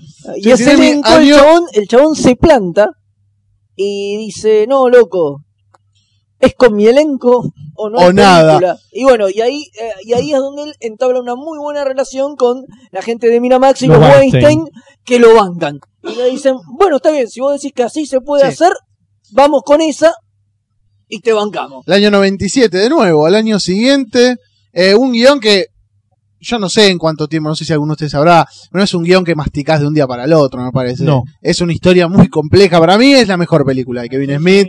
Yo sí, Chasing Amy. Esa es la que Eh. de las asociaciones homosexuales en Estados Unidos porque dicen no hay manera de pasar una persona de un lado de la puerta al otro. Claro. Pero digamos, para mí es una película que debe haber mucho de él, quizás alguna historia personal, algo, Sí, de pero hecho lo es hay, una de- historia de hecho- compleja. Y es una historia, digamos, donde, bueno, sí, se nota que él estaba laburando con gente, como decían ustedes, ¿no? Con gente ya de su confianza, que lo entiende, digamos, que tiene como otro compromiso con la película. Amy, una película que plantea una pregunta que cualquiera se puede hacer, que es, ¿vos- ¿uno puede vivir con el pasado de una pareja? O sea, vos podés vivir, eh, yo creo que es más difícil, creo Porque que me- eso es lo jodido de la película. Voy a ponerme por ahí feminista y decir que es más probable para las mujeres tolerarlo que para los hombres, porque es tan machista la sociedad que uno, cualquier mujer supone o parece que tiene que estar por sentado que un hombre tiene pasado, un hombre fue a la despedida de soltero, un hombre había trolas por ahí. Ahora, una mujer dice que se la chupó un negro que tenía una chagar de 29 mil centímetros, sos una trola. Está mal. Eso está muy mal. Exacto. Entonces, entonces, un poco la película postula esto y obviamente amparado. Kevin Smith es un tipo, digo, que si bien es bastante conserva en varios factores, varios factores, pues no vamos a decir que es el Che Guevara, ni mucho menos, hay que reconocer que tiene un hermano gay, lo cual hace que tenga, y tiene una excelente relación con él, digo, porque no quiere decir nada, eh, señalo particularmente que tiene una excelente relación, y él es como un activista por los derechos de la igualdad, no le gusta la discriminación, obviamente, ¿no?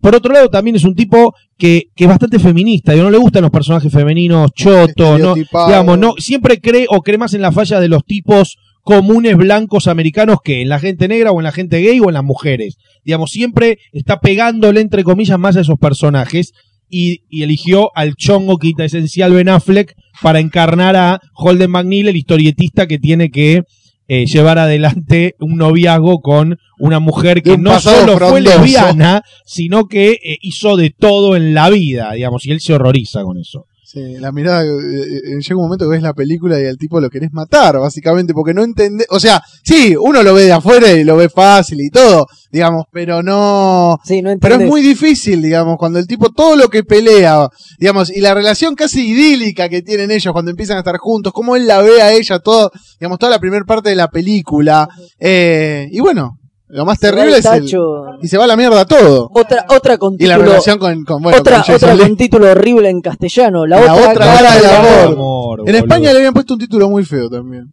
No me acuerdo cuál. Sí, no es que, no, no es que buscando a Amy sea un gran título. No, pero es muy lindo lo que significa dentro de la película. Exacto, bueno. lo que significa Chasing Amy. Y acá sí de manera explícita y en relación al mundo del cómic, dos dibujantes de cómic, en este caso Holden McNeil, Holden Holden McNeil y Banky. Banky. Edwards. Edwards, eh, guionista y dibujante, O son dibujantes los dos. No, no. Ben Affleck es guionista y dibujante y el otro le pasa las tintas, los Claro, lápices. el que le dice Claro, Tracer, Tracer. Que se agarra Pero piña. no, es- no es lo mismo que calcar, le dice. Sí, sí. Tracing, que tiene todo ese momento del Tracing que se agarra piñas en la convención. Pero digo, eh, y tiene los personajes de Bloodman, Bloodman, Bloodman, Bloodman and and Chronic, Chronic. Sí. a los cuales le tienen que pagar derecho de similitud. De similitud cobran, claro, cobran Jay Silent Bob, cobran un fee por eso. Y Alisa Jones es guionista de historieta, sí. Claro. Que le cuentan sus anécdotas para que Ben Affleck las pase a la historieta. No solamente la similitud, similitud, sino que también vienen le traen las anécdotas y Ben Affleck las procesa y las convierte en guiones. Otra vez portada de historieta, dibujo por todos lados, para secuencia de títulos. Todo lindo. Michael Red. ¿Eh? Todo Sí. Michael Red. Ah, ¿sí? Michael Red ah, eh, eh, es, es eh, eh, eh, eh, es Holden McNeil. Es la primera película.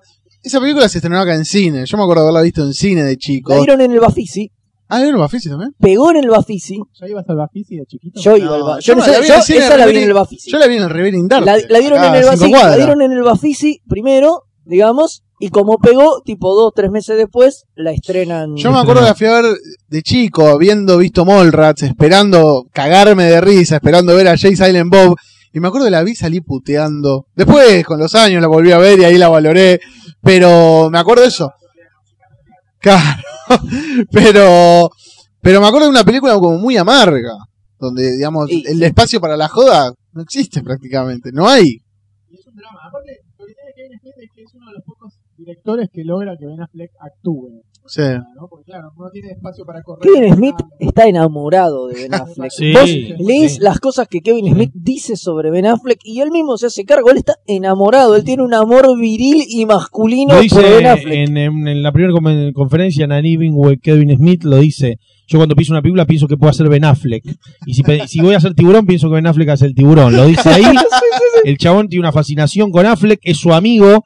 eh, de hecho, tiene una cosa medio de celo. En un punto es como el que lo tiene todo. Y, y se vuelve cholulo de Ben Affleck. Cuando Ben Affleck se vuelve una estrella, él lo cholulea a Ben Affleck. Un toque.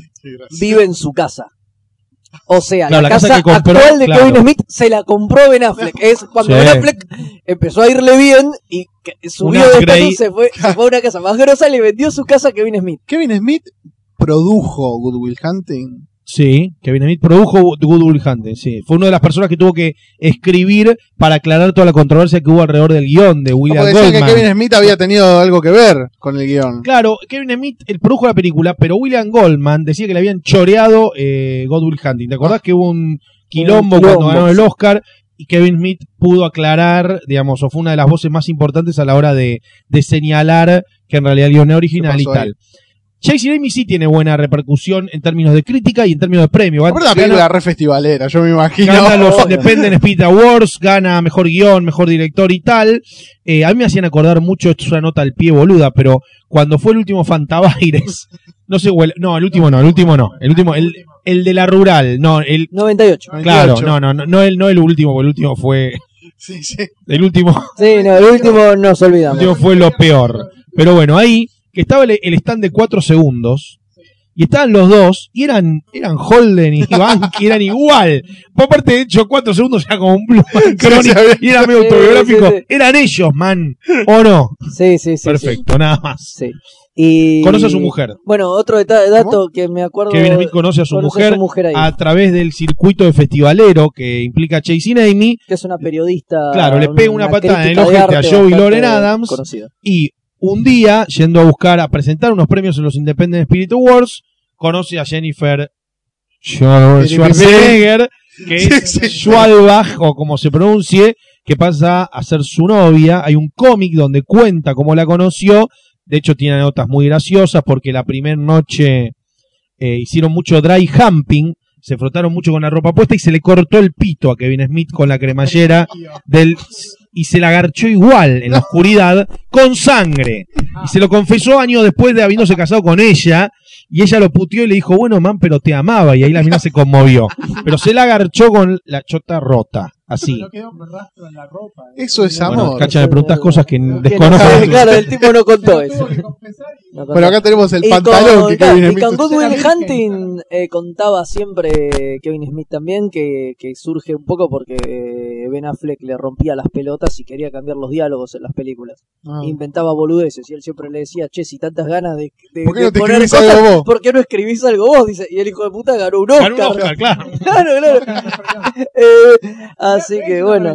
Ben Affleck, o sea, más allá de, de- de ese. Vos, vos hablás con alguien y le decís, eh, pero Ben Affleck escribió el guion de Will Will- Hunting. Good Will Good Will Hunting.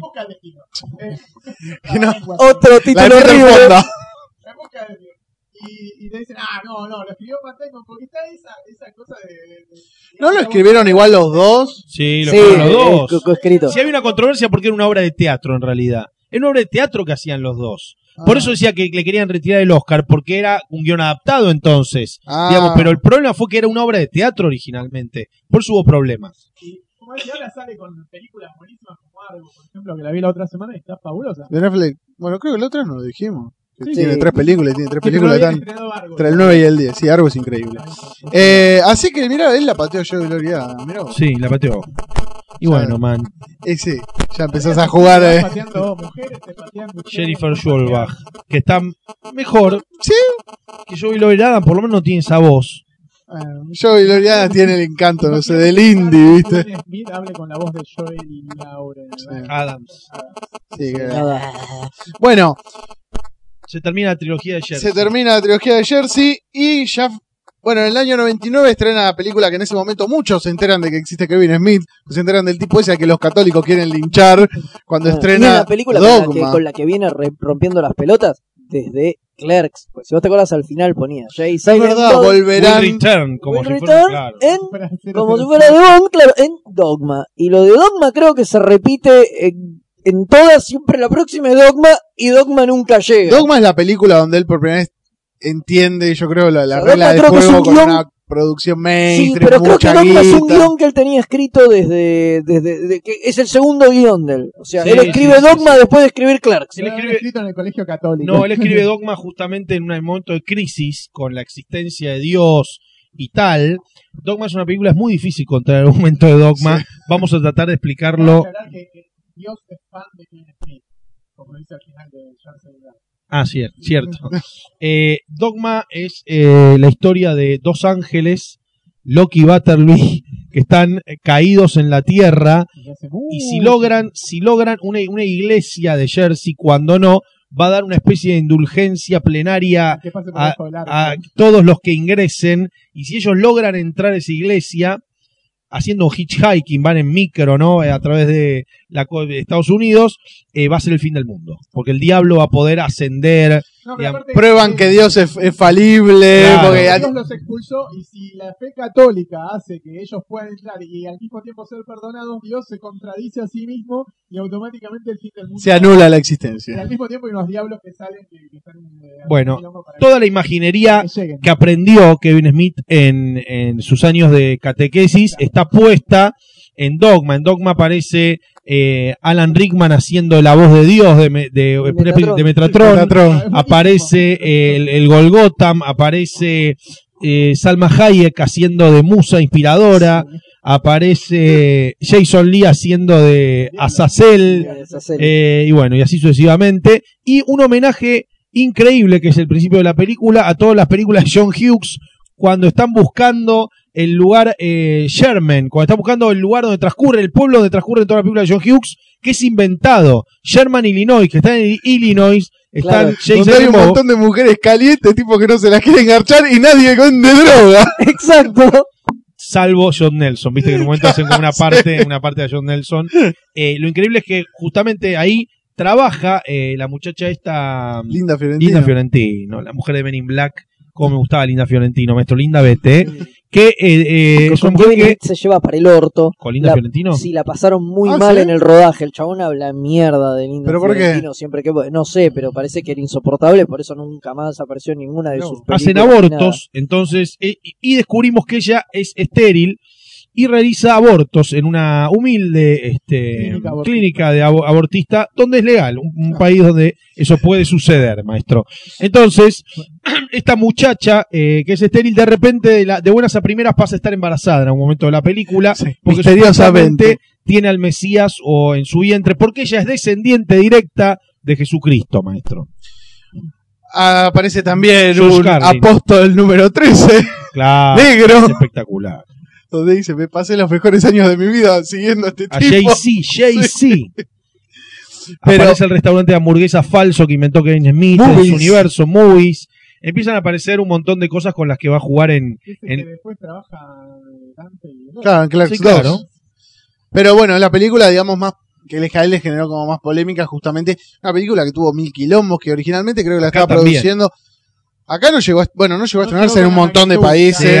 se, intentó estrenar y se frenó. Lo increíble y lo que a uno le llama la atención es cómo las entidades católicas en todo el mundo están Tiene un- anunciadas, saben, iba a decir aware, eh, saben lo que todos los estrenos que hay, de cuáles son Y el películas, contenido. claro, el Las contenido. musulmanas también. Impresionante, impresionante. La estaba produciendo original Los católicos no van a atacar embajadas todavía. ¿no? eh, Buenavista, creo que era la, la- eh, o Miramax. No, Miramax, Nada más. Mira Max. que es de Disney. Y cuando empezó a ver quilombo, de Disney le dijeron, desháganse de esto ya, con la película casi terminada. Y la terminó estrenando y haciendo la distribución Lionsgate. Ah, Afiche de Bruce Truzan, muy lindo tiene, eh, muy lindo con todos dibujados. Alanis Morissette hace de Dios. Es muy bueno. Aparte sale de, ¿cómo, se llama? ¿Cómo es la interpretación de Dios que te imaginas? Primero que es mina. Porque siempre te imaginas a Dios. que- Claro, aparte te parías ver, a lo largo de la película dicen Dios es mujer, no, Dios es negro, no, Dios es esto, Dios es lo otro. Alanis Morissette y no dice una palabra. Alan Rickman dice algo increíble. ¿Se acuerdan que le escupe el alcohol todo el tiempo porque no puede tomar, pero le gusta la sensación? Y en un momento le dice, ¿cómo es Dios? Y él dice, tiene un sentido del humor increíble. Es lo único que dice. No lo describe de otra manera. Eh, y aparece el libro ese, que supuestamente da el final al universo Vivascu, pero que después Kevin Smith se va a deshacer de esa frase diciendo que cuando aparece el final hay una especie de parte no leída del libro, como si el señalador está- estuviera puesto eh, en la mitad y faltaron un montón de páginas. Porque la idea era darle un poco el cierre con Dogma al, a Jay Silent Bob, que ya empezaban a hacer. Bueno, man, otra de Jay Silent Bob. me estoy pateando las bolas un toque. Bueno, también es por esta época más o menos que sale la historieta de Jay Silent Bob. Chasing Dogma. Eh, Chasing Chasing Dogma, Dogma. que justamente es donde estaba la historia, lo que vos contabas recién, es la historia esa de ir a buscar Sherman, Illinois, todo eso transcurre en Chasing Dogma, que arranca un cachito antes de que ellos se junten con, con Holden, en Chasing Amy y termina con Cuando Jay Silent Bob delante de la, Todo esto ya- de la tienda de aborto. Ya había eh, un montón de historietas eh, que llevan tres, que es la editorial de Bloodman and Chronic. No, no, no, lo que había salido en ese momento eran eh, los cómics de Clerks, que eran tres. Era La Escena Perdida, el Holiday Special y bueno, y el primer cómic que creo que se llama Clerks. Los dibujos de Clerks. Jim Mahfood. Ya habían salido los dibujitos de Clerks. No, todavía no. La serie animada no. Y ya había sacado, porque viste, empieza a sacar todo en paralelo y lo va Claro, hacer varias cosas. Eh, en Chasing Dogma está la escena de la controversia con Tim Burton, la del cambio de Lincoln, los monos y Planeta de los Simios. En las historietas aparecen. En las historias aparece ¿Pero en qué historieta? Yo no me acuerdo de eso. ¿Estaba en Chasing Dogma? Cuando él cuenta el quilombo de ¿Qué Superman Reborn y todo eso, dice que en realidad él se enoja con Tim Burton porque él hace una declaración pública de que está enojado por el plagio. Él, él lo hace en joda porque sabe que no es un plagio, pero que está en un cómic de él, digamos, que en un cómic de él está el, el- el final Del del planeta de los simios de Simios, Barton. sí. Yo no me acuerdo en qué historieta está eso. No, es, no, en, es en Chasing, dice- es en Ah, en Chasing Chasing Dogma. Dogma está. Chasing Dogma. Ah, está bien. En la última viñeta. Y eh, bueno, abriendo ya con el tema de las historietas de Daredevil. Claro, Ya es por 98, eso- es del en el 98. sí, es del Excelente. 98, y es una de las mejores etapas de. ah, perdón, es un relanzamiento a todo trapo de Daredevil, una historia que también mezcla catolicismo. Claro, ya acá se ve que mí, Kevin Smith. para mí de las mejores etapas del personaje. Es increíble que Kevin Smith con ocho números sea uno de los guionistas Claro. destacados de Daredevil, digamos, pero para mí es un es un se gana ahí un no te digo un segundo, no, tercero, pero está por ahí. De los Entre cinco el mejores top guionistas. five de Daredevil Lo mejor- entra entra sin Lo dudas. tan alto, tan alto, pero que, que al- digamos los guionistas que siguieron tuvieron que mantener ese nivel. Incluso hay una, una etapa que se, A él se le ofrece, no lo va a buscar eso. eh, no, se A veces se lo ofrecen. Va, ¿cómo se llama? Yo- eh, Joe Quesada. claro, que es el que hace, que dibuja esos números de Daredevil y dibuja algunos más también. Como que ya lo habían puesto como editor, ¿no? De Marvel Knights. Le dijeron, bueno, agarrate a los personajes Claro. esto, Ah, sí, que viene en larga clase Ash, B. claro. Cada 15 años, eh, larga Ash, larga tu, tu editorial. y venite acá a Marvel. Que te Claro, él armó toda esa movida. Quesada fue el que organizó Jenkins en Los Inhumanos. Exacto. Sí, te esa voy a Ahora hablar fue un visionario el tipo, porque digamos, Kevin Smith, un tipo que venía de toda una línea, el vinculado al humor, a una cosa tipo Chasing Amy y todo, llamarlo para que haga Daredevil, un superhéroe. Sí, pero en los cómics pues ya había sacado cómics. Ya había sacado cómics Claro, pero era otra, para mí era otra tónica. y hablaba de superhéroes todo el Sí, tiempo el tipo, en las películas. digamos, conocía, Pero le gustaba. personajes, ¿cuál te gusta? Y Daredevil, viene de- Claro, pero digo, igualmente, eh, digamos, hubo una jugada en decir, pues no sab- o sea, el tipo estaba muy familiarizado con todo ese universo y todo, pero no sé si lo hacía un buen guion, digamos, el tipo yo creo que escribió como la puta que los parió. La asociación es fácil, o sea, el tipo le, le, le- le dejas, digamos, estos personajes, tengo Pantera Negra, Daredevil, el Punisher y el otro. Eh, Pero él como guionista de cómic de superhéroes, Es re identificable de él con Daredevil, porque los dos son recontra católicos, o sea, chabón- claro, sí, Daredevil era el que venía arrastrando todo un Ah, pasado. monja, y- y- y- y por ese lado encara la historieta, o sea, después se, se diluye eso al final de todo, pero por ese lado encara, que es el demonio que quiere matar a un bebé, que es el, eh, no, Sí, el supuesto es el del anticristo. Claro, el bebé es el supuesto anticristo, y entonces lo quieren matar todos, y él lo tiene que defender, y dice, bueno, voy a tengo que defender al bebé que es el anticristo, pero es un bebé, y bueno, este, ahí empieza esa historia que deja tan alto ese guion ese, el, el personaje que después todos los que lo siguen lo tienen que continuar e inclusive está el guionista este de Volver al Futuro eh, Bob Gale. Bob Gale que viene a hacer un arco y es tan choto y se va tan al carajo que después ni siquiera está reeditado en TPB eso. Mira. o sea solamente salió en los números de Bueno, viene la increíble muerte de Karen Page, digamos, que es un momento Claro. altísimo en la historia de Daredevil. Y ese número en particular es impresionante. Me parece que es el mejor de los ocho, sin duda. la muerte sin efecto del misterio también. También que después lo tienen que Se resucitar y se pisan en Spider-Man, inventan toda una chantada. el otro mes aparece en Spider-Man Sí, man. Eso Kevin fue Smith muy nunca, trucho. nunca hizo, todos esperamos durante años una película de superhéroes de Kevin Smith, que nunca llegó. Él explica por qué no haría una película de superhéroes, porque le aburriría hacer las escenas de acción. Él le gusta ver que los personajes hablen, su, digan sus diálogos. No puede coreografiar Claro. una, una película de superhéroes. Va a cambiar eso. Ahora cuando sigamos recorriendo la carrera de él, va, hay un cambio fundamental que lo obliga a un cambio estético.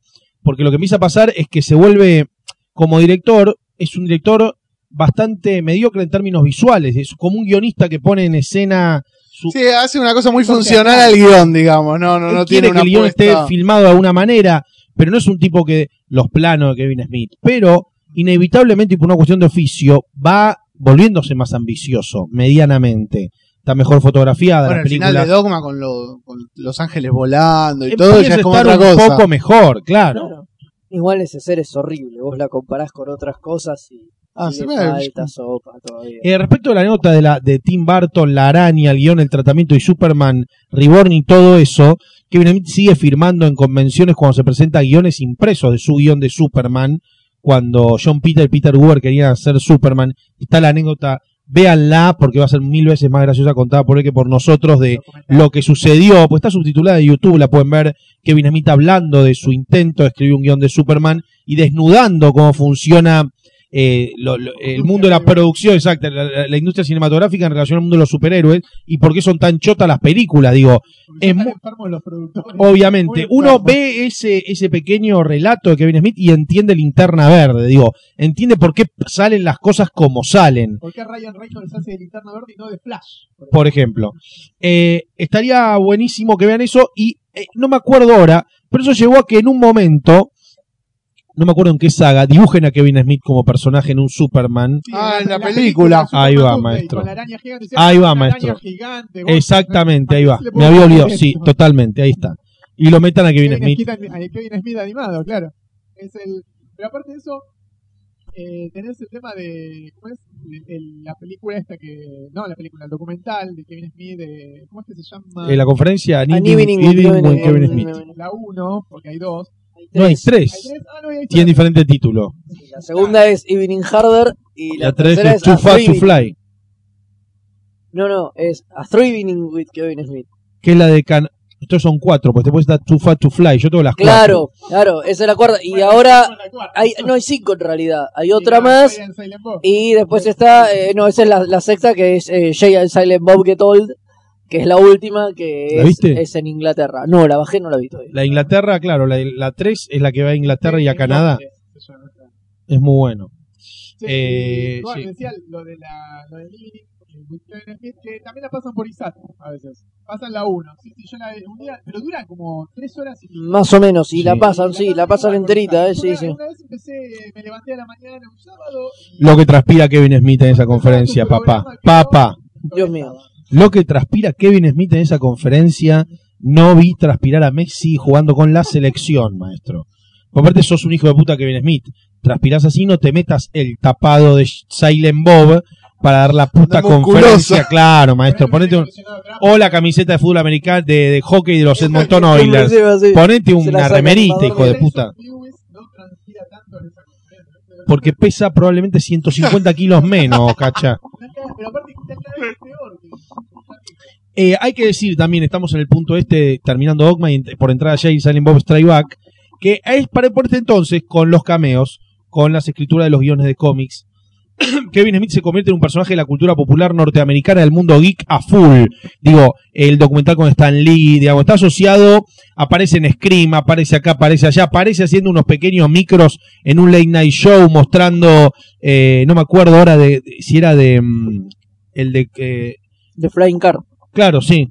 Mostrando eso, el cortometraje. Digamos, pasa a ser un tipo que la gente reconoce, Reconoce. como un guicazo que está en el mundo del espectáculo. Un representante, un embajador. Sí, Bueno, y pasamos entonces a- sí, por Abre su favor. comiquería. por Acá es donde vos decís, comiquería. Abre su Ah. comiquería, que tuvo dos locales. Uno en, en Jersey, donde sigue estando, y otro llegó a tener en su momento más ambicioso, uno en, en Los Ángeles, ¿no? En la costa, en la costa oeste. Giant Silent. Eh, Este, Secret Stash. Exacto. Sí. ¿Quién no ha comprado una cosa firmada? Porque viene Smith por Amazon, que te vende todo. Entras al sitio de BioAskew. Yo en un momento tuve firmado por él un muñeco de Silent Bob, lo regalé. Un póster de Mallrats firmado por él, lo regalé. Tengo el, el DVD de Dogma firmado por él, por parte firma todo. Sí, firma No todo. se regala. Lo regalé. planteale, Me hiciste un discurso de 90 minutos del mundo material y ahora me... antes de que empecemos a grabar, no, pero dejemos afuera a los 80, antes de empezar a grabar, Cachas hizo como una especie de acta, digamos, una declaración de Sí, principios, por Dios. eh, un poco extensa, sobre hay que desprenderse de las cosas, las cosas para qué sirven, el día de mañana nos morimos, Y esto se lo no fuma regalar. hijos. Claro, y ahora Ah, se, DVD, se escandaliza. Ah, el DVD firmado. Me quedé con el DVD firmado y me quedé con el guion firmado de Clerks, nada más. Ah, Genial.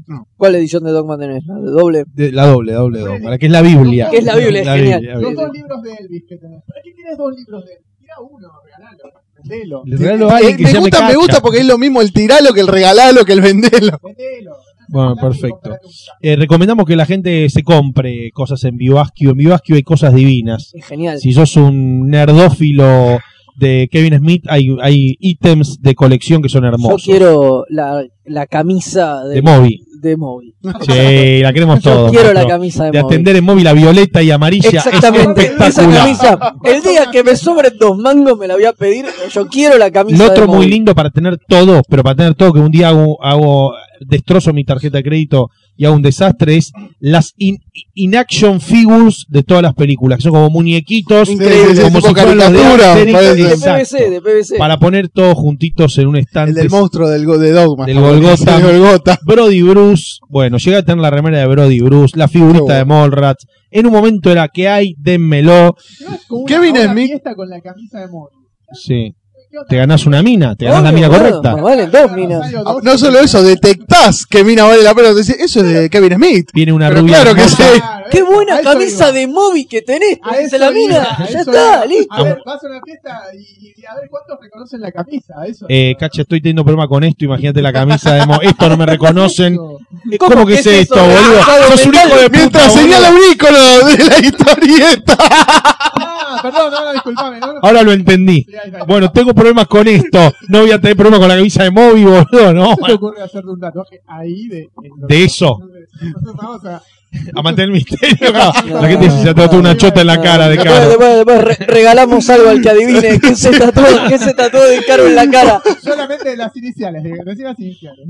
Las no, no iniciales digamos de- nada, no, no, no hay que nada, decir nada, nada. nada, nada, nada, nada. Bueno. Regalamos algo firmado por De Caro ahí. Para que vendan. Después, Pros- eh, prosiguiendo, eh, decíamos, Kevin Smith se convirtió Un en el- guion autografiado de recortadas. Sí, por perfecto. Ahí está. para que la filme en su Un casa. DVD grabado, sí. Eh, el chabón era muy popular, con un ego enorme. Digo, hay que decir de Kevin Smith. Kevin Smith, en un momento, la revista Playboy ofreció a, cinco directores que fotografíen una mujer. Kevin ¿Qué Smith eligió mujer? a su mujer, la fotografió en pelota disfrazada de Louis Lane y agarró un Superman que la lleva en brazos, se le ve la goma nada más, pero digo, la desnudó a su mujer porque dijo, si voy a fotografiar una mujer desnuda que sea la mía. Le puso a su hija Harley Quinn Smith por el personaje de Paul Disney. Sí. Y tiene una, un hijo, ¿no? Tiene un Cosas que hace él y es un copado. No, No, no, tiene una un hija, una hija. Ah, entonces hay un dibujante. John Bogdanov. John ¿Qué? ¿Que le puso como? Kalel. Bogdanov. Nicolas Cage no le puso calela al hijo. Eh, No sé, desconozco. Caga la vida. No, no le lo puede- conozco en Cacha, persona, vos no sos padre. ¿Le puedes poner calena a un nene? Yo siempre dije que el día que tengo un hijo le voy a poner Galactus. Galactus Velasco. Galactus Velasco. Sos un hijo de puta. Galactus Velasco. Fíjate que la naturaleza Es buenísimo. el tipo a los 35 años todavía no se. No, por supuesto. Gala- Galactus Velasco. No, no, Por favor. pero es una cosa, ¿no? Harley Quinn dentro de todo pasa esta- Ojo, Sí, que- porque Harley para Quinn banda de es un nombre. cumbia, Galactus Velasco. Harley Quinn Claro. pasa desapercibido porque Harley Quinn es un nombre. Harley, Sí, claro, así se llama Harleen Quinsabel, claro, Quincel. Bueno, Pero aparte de eso, vos tenés que pensar que el pibe después tiene una vida, es decir, tiene que ir al colegio, tiene que soportar. Ya por sí, ponele que vas al colegio y tenés un 50% de probabilidad de ser un depredador o un depredado. Pero Harley no es un nombre feo, el que hijo se de diga Kevin Harley. Smith, La hija de Kevin Smith, o el hijo, no sé, de John Bogdanov, y te llamás Kalen. Te van a cagar a trompadas tratando de probar que son más fuertes que Kalen. No sabe sabemos, no sé, sí, tu, tu primaria, tu primaria ha sido un lugar muy salvaje. El Bueno, muy, muy fuerte, cacha. Ya, El eh, no lo sepa, los golpes te los vas a ganar en el momento que hayas 10 años de Smallville en el colegio. Claro. Vi dos y medio. Y Bueno, ya. yo vi los otros dos y, medio, y nosotros vimos cinco para hacer la nota. Va, yo vi cinco para hacer la nota esa de, de la Comic Con.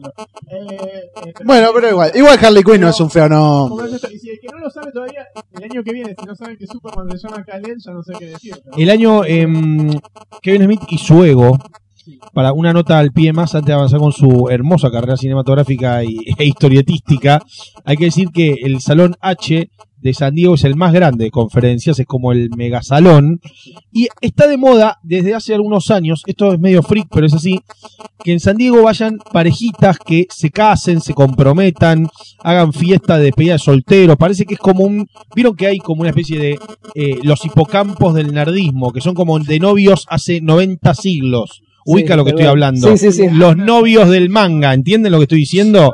Ubica esos personajes, ¿no? Que es como, vos decís, o no garchan nunca o viven garchando, maestro, porque no entiendo esta pareja.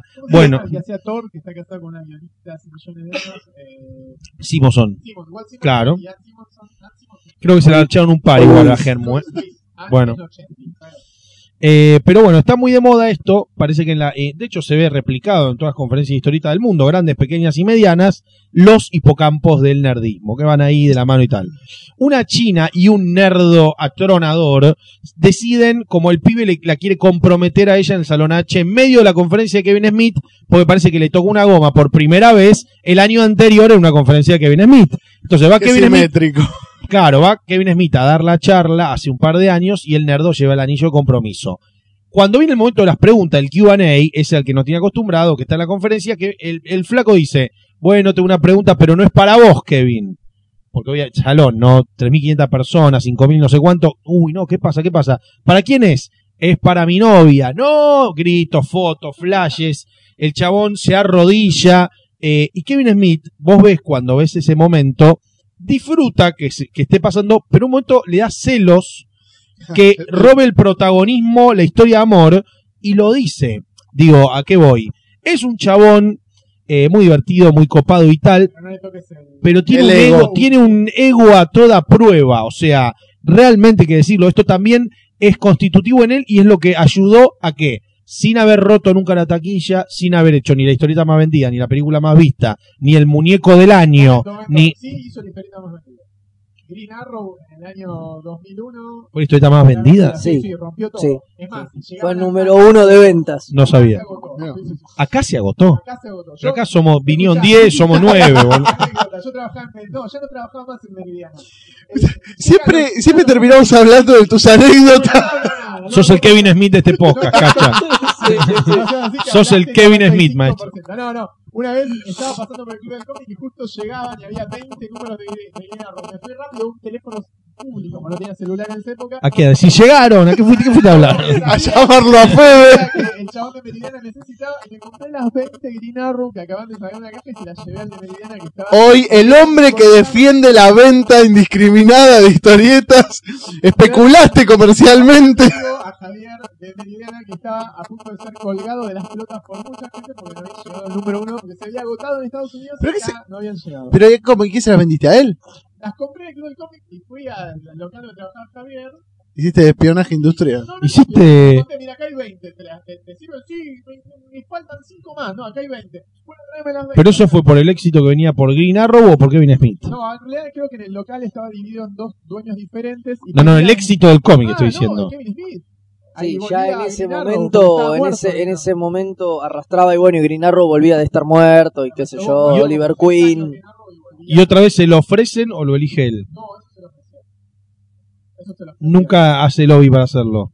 Eh, no, no creo que Green Arrow haya sido su personaje preferido, pero era muy difícil traerlo de la muerte y se lo, se lo ofrecieron al chabón y lo trajo muy bien de la muerte. Igual logra, sí, logra, y esto se puede percibir ya en el número uno, como vos decís, ya en la primera escena de Green Arrow, que está el diálogo entre Superman y Batman, uno ya se da cuenta que, que está escrito por alguien que disfruta ver más charlar a los personajes que tirar trompadas, porque hablan de... No, no, pero aparte toda la historieta, hasta el número 15 que está el chabón, tampoco abunda en escenas de acción. Es decir, es una, es una historieta en la que predomina mucho la charla e incluso tiene un par de conceptos filosóficos así sobre la vida y la muerte. las partículas, eh, la tumba, Que la Green vida. Arrow. Sí, Green Arrow. Exactamente, que, este, que, que, digamos, denotan que lo escribió el tipo, ¿no? Tiene su sello personal, eso voy. Para mí eh, me- es mejor que Daredevil Green Arrow. Yo el otro día lo releí. Bueno, también- Carcaj. Sí, también lo hace- releí y hace- me parece hace que el más tipo nu- está... Hace más Quiver, números. Y después la, la siguiente, la siguiente No, historia- Quiver es Carcaj. Sí, sí, o Quiver. Ah. Qué feo. Carca, que es el nombre feo. original en Esa inglés. palabra. Sí, el lugar después la flecha. Sí, pero fea. Eh, y que Quiver en inglés. Y después hay otra más que no me acuerdo cómo se El llama. sonido de la Sound of muerte. Violence. Sound of Violence. Dos números. Va, dos, dos, dos, claro. Pero Son Carca dos saguitas porque son seis números más, creo que él hace hasta el 16 15 hace. números. Hasta el 15. Hasta el 15, Lo ah, bueno, leí son ayer. 10, 10 de coso y el otro. sí. Pero Carcaj a mí me gusta más que Daredevil porque el chabón ya está como más asentado, no pone No, tanto diálogo que Bueno, en Daredevil tenía Eso- como mucho eso es algo- diálogo. es algo fundamental. El tipo en algún momento ap- no, aprende a manejar los tiempos de la historieta y se da cuenta de que la cabecita chiquita en un rincón y todo el resto un bebé. Claro, te quema un poco. que te quema y queda feo además. Tenía que hacer páginas enteras para, para poner. eh, porque una, una viñeta de Kevin Smith a veces ocupaba una página entera. El tipo hacía milagros. O sea, Joe Quesada, hay que reconocerle que el 50% del mérito de las historietas de Daredevil es de Joe Quesada. Y se mataba para que. Claro, igual era el editor. Pero a veces tenía que sacrificar páginas para, para poder meter todo lo que el tipo. Es que pensar en términos plásticos para Kevin Smith, sea papel o sea un encuadre, es como un escalar una montaña, que le cuesta mucho, no es lo natural. Él tiene algo, él es muy bueno, es muy buen narrador, digo, para mí sus conferencias y apariciones públicas están a la altura de lo mejor de su obra. Digamos, él hablando, hay gente que habla de sus películas de tal modo que te parece mejor cómo habla de sus películas que de sus películas. Está lleno, sí.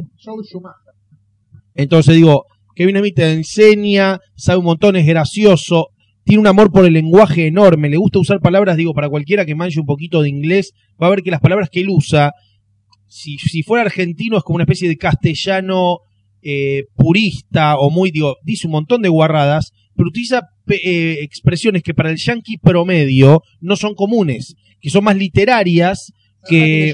Exactamente, exactamente. Es como vos, te gustan los libros. A todos nos gustan los libros. No, no, a vos ya que vine nada más. Basta, cacha, que a vos- Que a vos no te gustan los Ah, libros. sí, perfecto. Eh, y ya por esta época es que bueno, la, aparece la, la fallida serie, fallida porque no tuvo, no acompañó el rating 6 de Clerks, ya para, Es gloriosa. Es La serie increíble. animada de Clerks tiene un problema fundamental que es que la cadena no me acuerdo cuál era. Se ve, si bien. Comedy ¿no? Central no. No, CBS. No, creo que era CBS. Bueno, eh, agarran y pasan como primer capítulo el segundo. Y El de, Leo- el de Leonardo, Leonardo. Pero, ¿cuál es el. Sí, pero. Como en Cyber Six. Genial, boludo. Pero, ¿cuál es el problema? Que Kevin Smith, para el segundo capítulo, tiene una idea brillante, que es la mejor idea que yo vi alguna vez en una serie de Que, televisión. que hablan del. De, Que es, exacto, que es hacer un capítulo de refrito. ¿Viste esos capítulos De que, que- recuerdan de Sí, Greatest Hits? El chabón bueno. lo hace en el segundo capítulo y entonces todo lo que rememoran es el primero. Porque hay un solo capítulo y es brillante, pero funciona si vos viste el primero y ves el segundo. Mandaron primero el segundo y a la serie le fue como el orto, la hicieron mierda, claro, nadie entendió un sorete. Como y eso lo Pero arruinó. todo el chiste se fue a la mierda. El chiste no se entendió. Leonardo, Leonardo. Es man. buenísimo, sí, sí, sí. sí. Está en DVD, no acá, pero se consigue. Sí. El- la aparición de Chad Reinhold. No, no, es maravilloso. Chad Reinhold, Chad. Reinhold. Chad Es Reinhold. buenísimo. Esas revistas Ah, es increíble. Aparece la música. Mikami. Esas, esas revistas de animación venía entre todo anime japonés, esa serie y el creo que era de los Vengadores, la serie de Cuando aparece eh, Chad Reinhold que le ponen la música de Detective Suelto en Hollywood todo el tiempo, permanentemente. Genial, no, no. Sí, es brillante. exacto. Esa serie era brillante. La cantidad de chistes por segundo que tenía era muy Era buena. como dos capítulos. Y ade- para mí sí. Sí, porque Eh, era el- aparte, digamos, fue como antecesora de un tipo de humor que después en la animación se Eh, vio además mucho, como un no humor se que parecía- jodía mucho con los códigos de la, de la animación. Y además que no se parecía en nada al humor de Kevin Smith. Sí. Porque uno esperaba ver una serie de dos personajes hablando horas. Y no. De hecho, el último capítulo de la serie es, es el famoso de tributo a Clerks. Que pasa todo adentro mientras Claro, afuera mientras está King Kong y no sé qué. Y dice, porque él dice, la gente se queja de que. De que, esto Sí. no, no, de que esto no se parece en nada a Clerks. Entonces vamos a hacer un capítulo como Clerks. No, muy y es buenísimo. Seis capítulos, el tipo hizo un recorrido. Dos capítulos solos pasaron, creo que al aire. Sí, sí. Do- dos capítulos pasan, sí, sí. ¿A dónde? ¿Está por acá? Yo lo compré, bueno, vamos a invocar, ¿no? A, a- a Gerardo. Claro. Yo ahí compré ese, ese DVD. No, lo tengo en mi casa. Lo tengo en mi casa. Son, son lindos y aparte vienen con un par de documentalitos que cuentan justamente toda esta historia de cómo no pudo salir.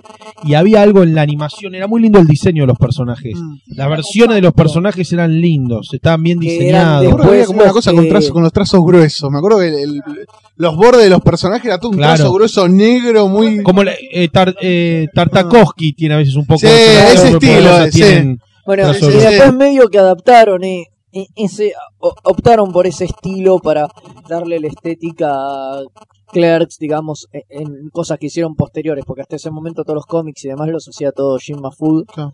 que tenía otro estilo. Va, salvo fina. una cosa que hace eh, Fegredo, me Sí, en parece. Chasing Dogma. Chasing Dogma la hace entera, Fegredo. entera, entera Bueno, Fegredo. de-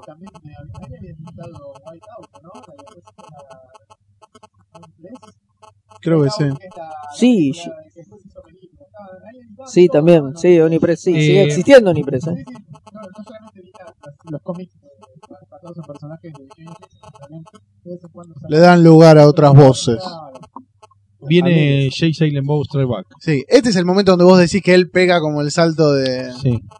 Había un teaser póster de Jay Silent Bob Strike Back que, que era un poco el, el no solo la tipografía de Imperio Contraataca, Strike Back y todo eso, sino eran todos los elementos de todo el universo de Kevin Smith juntos, elementos, ¿eh? como el Nacho dentro de la salsa tabasco, el coso de Chasing Amy, todo como miles de elementos y decía una cosa muy, muy pronto, era el teaser eh, póster.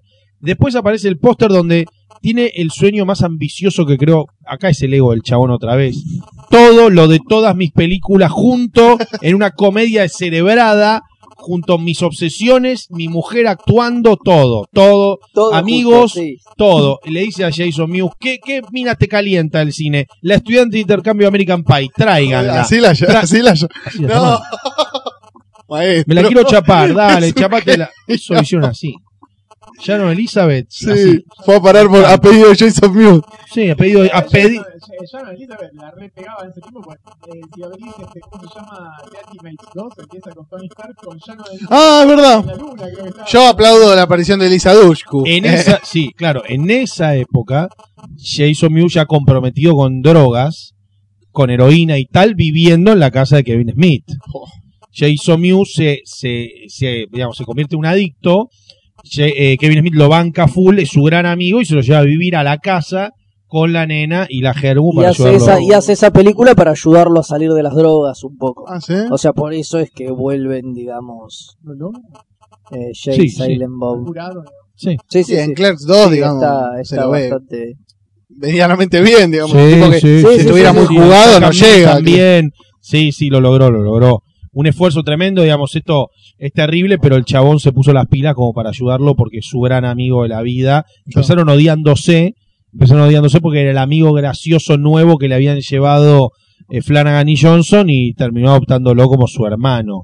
Aparte, pero obvio, no es un ego Jason Mewes. Jason Mewes es como un slacker de verdad Claro. y le chupa un huevo y todo lo ve como de arriba. Le quiere garchar y tomar birra.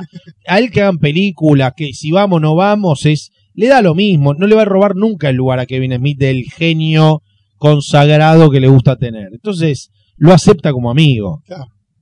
Eh, una gran película para mí. Jay Silent Bob Strike. Para mí otra Una- vez presagia un tipo de comedia que en ese momento quedó No, medio medio raro, ¿viste? Porque es una es, es medio absurda, tiene otro tono. Aparecen los personajes, de hecho aparece veces Ben Affleck aparece. Claro, Ben Affleck hace los dos personajes, Obvio. hace Holden y el de Mallrats. Claro. Jason Eh, Lee también aparece sí. Jason Lee hace Banky y de Brody. Sí, Sí, me parece claro, sí. los que hacen dos que tiene su propio local de historieta. Claro. sí, sí, sí, aparece. Sí, sí, aparecen. Sí, no. Me pareció eso cuando la vi. La vi en HBO la, y, y ¿cómo es? la vi así. Y ya cuando aparece Mark Hamill. Bueno, La el escena, homenaje. el homenaje está, claro, parece, tiene una- se da el lujo de tener eh, una pelea de sables con Mark Hamill. a Mark Hamill, sí. Porque la película cuenta la historia, es una road movie que cuenta la historia de Jay Silent Bob tratando de ir a Hollywood a frenar La el filmación. de una película sobre Bloom, Blumman and Chronic. ¿Que ¿Qué actores hacían de Blumman and Chronic? Jason Biggs y Dawson, ¿no era? Eh, O sí, Pacey. No, Dawson. Dawson. Sí, Dawson. Sí, era, era. Claro, ese era, ese era Coso, era, eh, era Jay. Claro. Dawson era Jay y agarrar- Silent Bob era... Bueno, una Era película que refleja toda la cultura de ese momento del cine y televisión también. Obvio. Todos los actores, pasan todos los A mí actores. me gusta mucho el momento que se encuentra con los de Scooby-Doo. Con los falsos Scooby, con es glorioso. con, lo- con la camioneta Sí, de sí, Scooby-Doo, que te los ven y, y el perro y viene Scooby, están como drogados. Y Con aparece su mujer. mejor que el de Scooby-Doo, ¿no? Claro, aparece, de- sí, mejor que Freddy Prince y, y- y Buffy. Aparece su mujer integrando un squad de minas que se llama The Clit, Sí, como las de Kill Con- que son ella, Sharon Elizabeth, Elisa Y una rubia Y una- la Sí. rubia. que no sabemos el nombre. No sé. Prince le niega la utilización de eh, la canción de Most Beautiful Girl in the World No. para cuando Sharon Elizabeth entra a Movie, a Movie, Ah. donde, donde está tu camisa, Fede.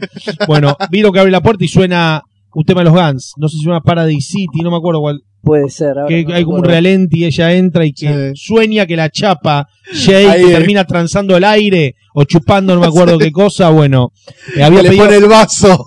The Most Beautiful Girl in the World era la canción y no Prince no le da el tema. Y después de todo lo que pasó entre Prince. Ahí, claro, ahí nace la controversia entre A ellos dos. la mañana. Aparece la banda favorita de los 80, que es la banda que acompaña a Prince en Purple Rain. Sí. Eh, ¿Cómo se llama la banda? Eh, de, de Time.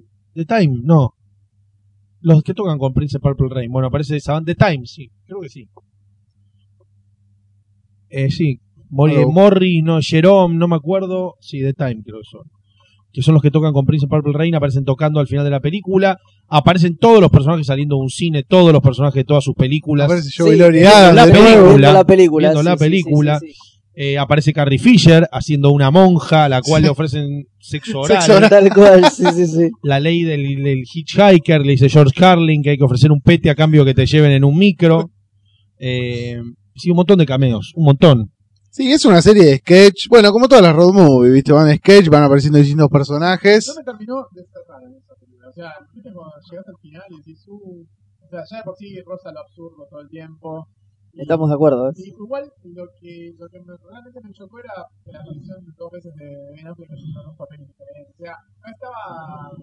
Pero me parece que tiene que ver con que el tipo se toma en joda, Me digamos. parece copado el, el hecho de, de, de mezclar todas la, las demás películas, pero también el- creo que se, se va al carajo cuando aparece dos veces Ben Affleck, Eh. eh, eh. Le va bien a esa película, ¿eh? A pesar de ser Ah, tan ¿le fue bien? endogámica, le fue bien en ventas y en comedia, le fue bien porque aparte agarra al voleo toda la movida de American Pie y la gente estaba como quiero Claro. comedia descerebrada de Huascazo, vamos.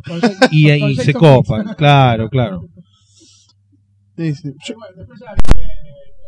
Bueno, una en su momento eh, yo me comí la maga de que dije, ya está, esta es la última, en serio. No sé si había cartelito al final de los créditos de Jay Silent Bob, volverán. Pero yo me acuerdo que vi una peli vi esa película y dije, ya está, esta es la película, digamos, de cierre del No, tipo. pero está, sí, está la escena final post créditos con Alanis Morissette cerrando el ah, libro. esa es la que decíamos antes. Claro, que cerraba el libro y chau. Esto es al final Como de que cierra- Silent Bob. Sí, Claro. Está, está- claro, sí, exactamente. Claro, esa es la película que ya daba la idea. Aparte, todos los personajes que durante tanto tiempo fueron como secundarios, que tengan como el protagónico y, digamos, cierre ese universo. Y el Y sí. tipo de hecho dice que se retira de ese universo y que no va a volver. Que no quiere hacer más eh, de, de Silent Bob. De hecho, se corta el pelo después de eso porque dice que la mujer lo volvía loco porque tenía el pelo largo y le molestaba. Se corta el pelo y dice, se acabó. Se está no cayendo el pelo, ¿eh? Bob. Sí, Se corta el pelo y el pelo se se le estaba Se le cayendo. estaba cayendo. porque la gorra ahora el- la usa para, para Sí, en lo que es arriba de su cabeza no hay pelo, No hay eh, se le cae sí, el sí, pelo. Qué, qué duro ver esos iconos, digamos. No, y lo increíble, Crecer, lo increíble es envejecer. Lo que engorda a Kevin Smith. Kevin Smith era gordo, o siempre lo recordamos así, de hecho de chiquito también. Lo va- Esto es un comentario medio de cuestión de peso, no viene a Sí, igual después, bueno, cuando hablemos del Pero documental. lo que engorda a Kevin Smith, claro, cuando hablemos de Too Fat to Fly, lo que engorda es increíble, se vuelve Sí. realmente mucho más grandote. Y otra cosa, es un tipo que si te fijas tiene piernitas muy flaquitas y brazos muy chiquititos, no es que es de hueso grande o, o morrudo, llamémosle. Es, Si no es como panzón. No, no, no, claro. En un momento le declaran obesidad mórbida. De eso él habla en su libro. Eh, está muy bueno el libro. eh, Ah, sí. El ¿Cuál? primero. eh, My Boring As Life. No, eh, eh, no. Silent Bob Speaks. Silent Ese. Bob Speaks. En ese, Ah. él cuenta cuando le diagnostican obesidad mórbida y demás y todos los ¿De problemas. qué que año más o menos es ese libro? mórbida. Obesidad mórbido es porque hay grados de obesidad Sí. según el sobrepeso que tengas, que es, muy laxo. Digo, a ver, empezás a ser obeso cuando tenés creo que 10 kilos de más. ¿eh? No es que obeso es tenés que ser, tenés que estar eh, porcel. No, no, no, no. Técnicamente, a efectos médicos, lo sé porque soy una persona con sobrepeso, es muy fácil ser obeso médicamente. No por ahí para la estética o para las personas. Claro, sí, pero, sí, sí, pero para la rápidamente, sí, un obeso es alguien que tiene, viste, un sobrepeso mediano, no 40 kilos encima. Eh, y bueno, digo, mórbido es cuando ya estás en, en problemas, amigo. Claro, aparte mórbido implica ya, no sé, a la hora de hacerte chequeos médicos, todo Colesterol, eso. claro. Una serie de dificultades y de, de aparatos especiales, digamos, que te- Bueno, sí, riesgo cardíaco, ni hablar. Él ya tuvo, él ya tuvo hemorroides. Lo cuenta también en una de las conferencias. Eh, los problemas que tuvo de alimentación y, y hemorroides, ya tuvo un par de cosas. eh. Sí, la verdad que es muy divertido. Escucharlo en los cosas y leerlo en los libros es, es genial porque el tipo Se- cuenta se ríe mucho con todas estas y se- cosas, y, claro. se ríe mucho de todas esas cosas y cuenta que, bueno, ponele vos García Brand, de Sharon Elizabeth y qué sé yo. El, el libro este, la mitad es el casting de Doc, de, de Jay Silent Bob. Ah. Él está laburando en eso y va escribiendo boludeces. Tiene tres libros que son muy lindos. Uno es Dove Shit, que creo es el último. Después tiene Silent Bob Speaks, que es el primero que decía Fede. Y después tiene My Boring As Life, Exacto. que es un compilado del blog de él que hay en el, en el sitio de ViewAskew, donde escribe, él va escribiendo una especie de crónica tipo blog y compiló los mejores escritos con por ahí una cosita agregada. Y creo que hay uno más, me parece, no estoy seguro, que es con cosas que está sacado de, del podcast ese que tiene ahora. Que El no. Eh, Smokecast. del Smokecast hay Sí. uno, me parece que es un recopilado de, de transcripciones de cosas. ¿Cuál es el, que más han disfrutado de eso? Silent Bob Speaks. Ah, Sí, sí. Silent El Bob primero. es el primero. Es Sí, muy bueno. el primero. Es el de. Bueno, es, también es, es una recopilación de notas. Ningún libro está escrito especialmente. Claro. Es todo recopilación de notas que el tipo hacía para revistas, o para sus blogs, o para algún lado. O sea, no, no es que haya escrito. Claro, especialmente para el libro. Especialmente. Y hace el documental al mismo tiempo. Claro, no, no. Bueno, y así llegamos a Jersey Girl. Jersey Girl. Ustedes- Yo la banco ayer. ¿Vos la bancás? A morir. Yo Para no. mí, yo la vi y dije, Kevin Smith ha madurado, señores. No, boludo. de Yo la vi No, no. y dije, Kevin No, Smith ha no, madurado. no. Sí, sí, sí. Está más maduro en Jason Bob Strike Back para mí. No, no, no. Sí, no. sí, sí. No, confundamos madurez con solemnidad. Te explico. No. Jersey Girl es una película que la puedes escribir solamente después de haber sido padre. Bueno, eh, Bueno, es lo que él hace. fue padre, murió su padre. O sea, la película es como eh, bastante, sí, es termina con el tema de Bruce Springsteen, Jersey Girl, que da nombre a la película. Es un tributo a Jersey, eh, habla de la familia, la, la familia es el tema, un padre soltero. Es terrible la película. La película empieza con una patada en el bajo vientre. Peor que Nemo. Una mujer muere en el parto, una nena, Una fin. La película esa, ¿no? Digo, yo la verdad que no me informé demasiado, pero originalmente te la vendían como que estaba protagonizada por, Por Ben Affleck y Ben Affleck, Jennifer López. Jennifer López, que en ese momento eran pareja. Le va como el orto Con a, Gigli. a- a- con Gigli y la película cambia, pero Claro. se reescribe la película, Sí, se reescribe. cambia. Muere Ah, la mina en el parto. Muere la mina en Ah, el parto. originalmente. Sí, claro, Ah, muere la mina del parto, necesitaban un gambito eh, femenino y ahí aparece Tyler. para el gambito girl Liv eh, Tyler, claro. Liv Tyler. Igual Liv Tyler aparece en el minuto 35 de la película. Y por eso mismo, porque originalmente Porque la una película era historia de cosa. nos mudamos de barrio y se vuelve, nos tenemos que ir a vivir a lo del viejo y se termina transformando en soy un hombre viudo. Un golpe más fuerte. Porque aparte, eh, bueno, ahí trabaja con Grande pa versión ¿Eh? Grande, grande pa versión Kevin Smith, Sí. totalmente George Carlin. está Jason Biggs Sí, ese compañero de trabajo? Ah. de Ben Affleck. De la, en un papel excelente. Después. No sé, a mí no me gusta nada esa papel película. de Will Smith. Will Smith Sí. La rompe. No, no, es una película que yo banco mucho. Sé que mucha gente la Es una putea. película hecha con, digamos, te A mí- conmueve porque el tipo realmente cree en esa película, está hecha con cariño, es linda la película, pero Smith se banca la cargada. a mí, a mí lo que tiene es mucha moralina la película. Antes, Una antes, cosa muy... antes, yo cuando La la, vi, para mí tiene estaba al todo nivel el- de Chasing Amy. Mirá lo que No, te no, la película la tiene toda el aura de lo más conservador de Kevin Smith. Sí. Está Sí, bien sí, que, sí. Se, que se le que, es- que obviamente está a flor de piel por el fallecimiento de su padre y por el hecho de su paternidad, digamos, evidentemente sensibilizado sale su costado más conservador, no sé si humano, es menos cínico, es cierto, Obvio. aparece Sweeney Todd, aparece la comedia musical de Sweeney Todd, que es lo que representan junto con Tim Burton. con Tim Burton, que es una rareza, ¿no? Tim Burton para mí Eh, está tanto de la carrera de Kevin Smith y lo va siguiendo. Y lo va siguiendo para- los proyectos. Estoy tratando de pensar un momento muy Kevin Smith de lo que para el público en ese entonces de Kevin Smith era muy Kevin Smith en esa película y no me, no me acuerdo. man. Pero para mí, películas más personales La de él, pornografía, Ahí empieza su contacto con la pornografía en el. Pero pa- para mí hay películas de él que vos las ves que son como más personales, que hay historias que al tipo lo tocaron de cerca, y pero para mí Dogma y Chasing Amy son mucho, digamos, te conmueve más que Jersey Girl. Jersey Girl es como que están, hay cosas que la ves muy calculadas. Es como que Chasing Amy dijo, yo hago esto porque es lo que me sale. Él la odio, Jersey Girl, eh. digo, digo, el día de hoy, vos la bancás fe, vos, a vos tenés más amor por la película que Kevin Smith. Propio Kevin Smith. Kevin Smith Seguro. quiere matar a todos. Seguro. La, la banca, eh, la banca en los créditos de Clerks 2 que dice, y gracias a Jersey Girl por eh, Take It So Hard in the Ass. No. Sí, perfecto, bueno, pero porque lo obligó a... Sí, no, no, no, no, porque Jersey Girl fue la película que lo que le dijo, pibe, no te metas, no te trates de hacer el, cine- el, el director industrial porque te van a comer. Él sufrió ahí. De hecho, no es que se pelea con Ben Affleck porque lo ama, como decíamos, pero a él le cuesta trabajar con ese Ben Affleck, que en ese entonces no era el que él había dejado. Ben Affleck, Claro. Ben Affleck de los tabloides, Ben Affleck de la, te siguen los, paparazzi, Ah, Ben Affleck de Daredevil. la novia famosa. Claro, exactamente. Se le complica la vida y el trato y no entendía lo que era una conferencia de prensa y que por qué Jennifer López, por qué hay que decirle a la prensa tal cosa, tal otra. Se vuelve más complicado el manejo de las estrellas y los egos. Hay algo muy simpático en el documental de Girl, que es cuando le hace hablar en élfico a Liv Tyler en- entre toma y toma y, se, y hace como que se enamora y le hace hablar todo el tiempo como Arwen. Eso es lo más lindo que tiene por ahí el rodaje. Sí, no, no, pero... Y Liv Tyler No, así un Sí, poco te levanta 15 un puntos. poco más regordeta y todo es para matarse. Sí, sí, tiene siempre el mismo físico y es maravilloso. No, no tiene Justamente porque- el mismo físico. No, no es la de Empire Record, maestro.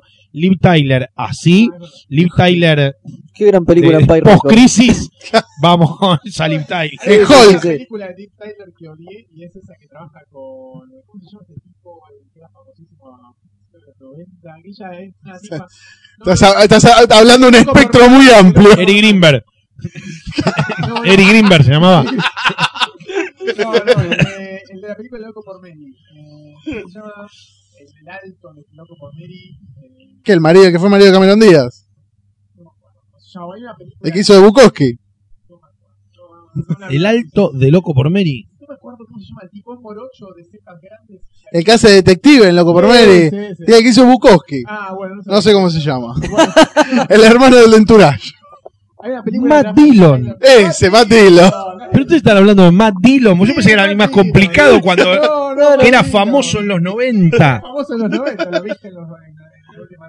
No viste la ley de la calle, cachas, ¿no? Con... Oh. Ah, ¿Y qué película con Matt. Dillon Hay hizo? una película que es perdidísima y que creo que la han ocultado en el trailer con Matt Dillon, que ella es una fe fatal que lo vuelve loco. Parece Michael Douglas también. Y, ya se complica todo. No, ya, no sé.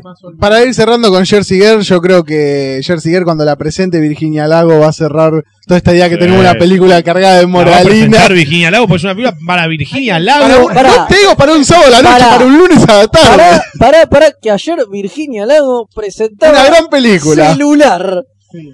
Una película para conmoverse y no sé qué es. Virginia Lago está a un paso de tráigame la cabeza Alfredo García de San Peckinpah.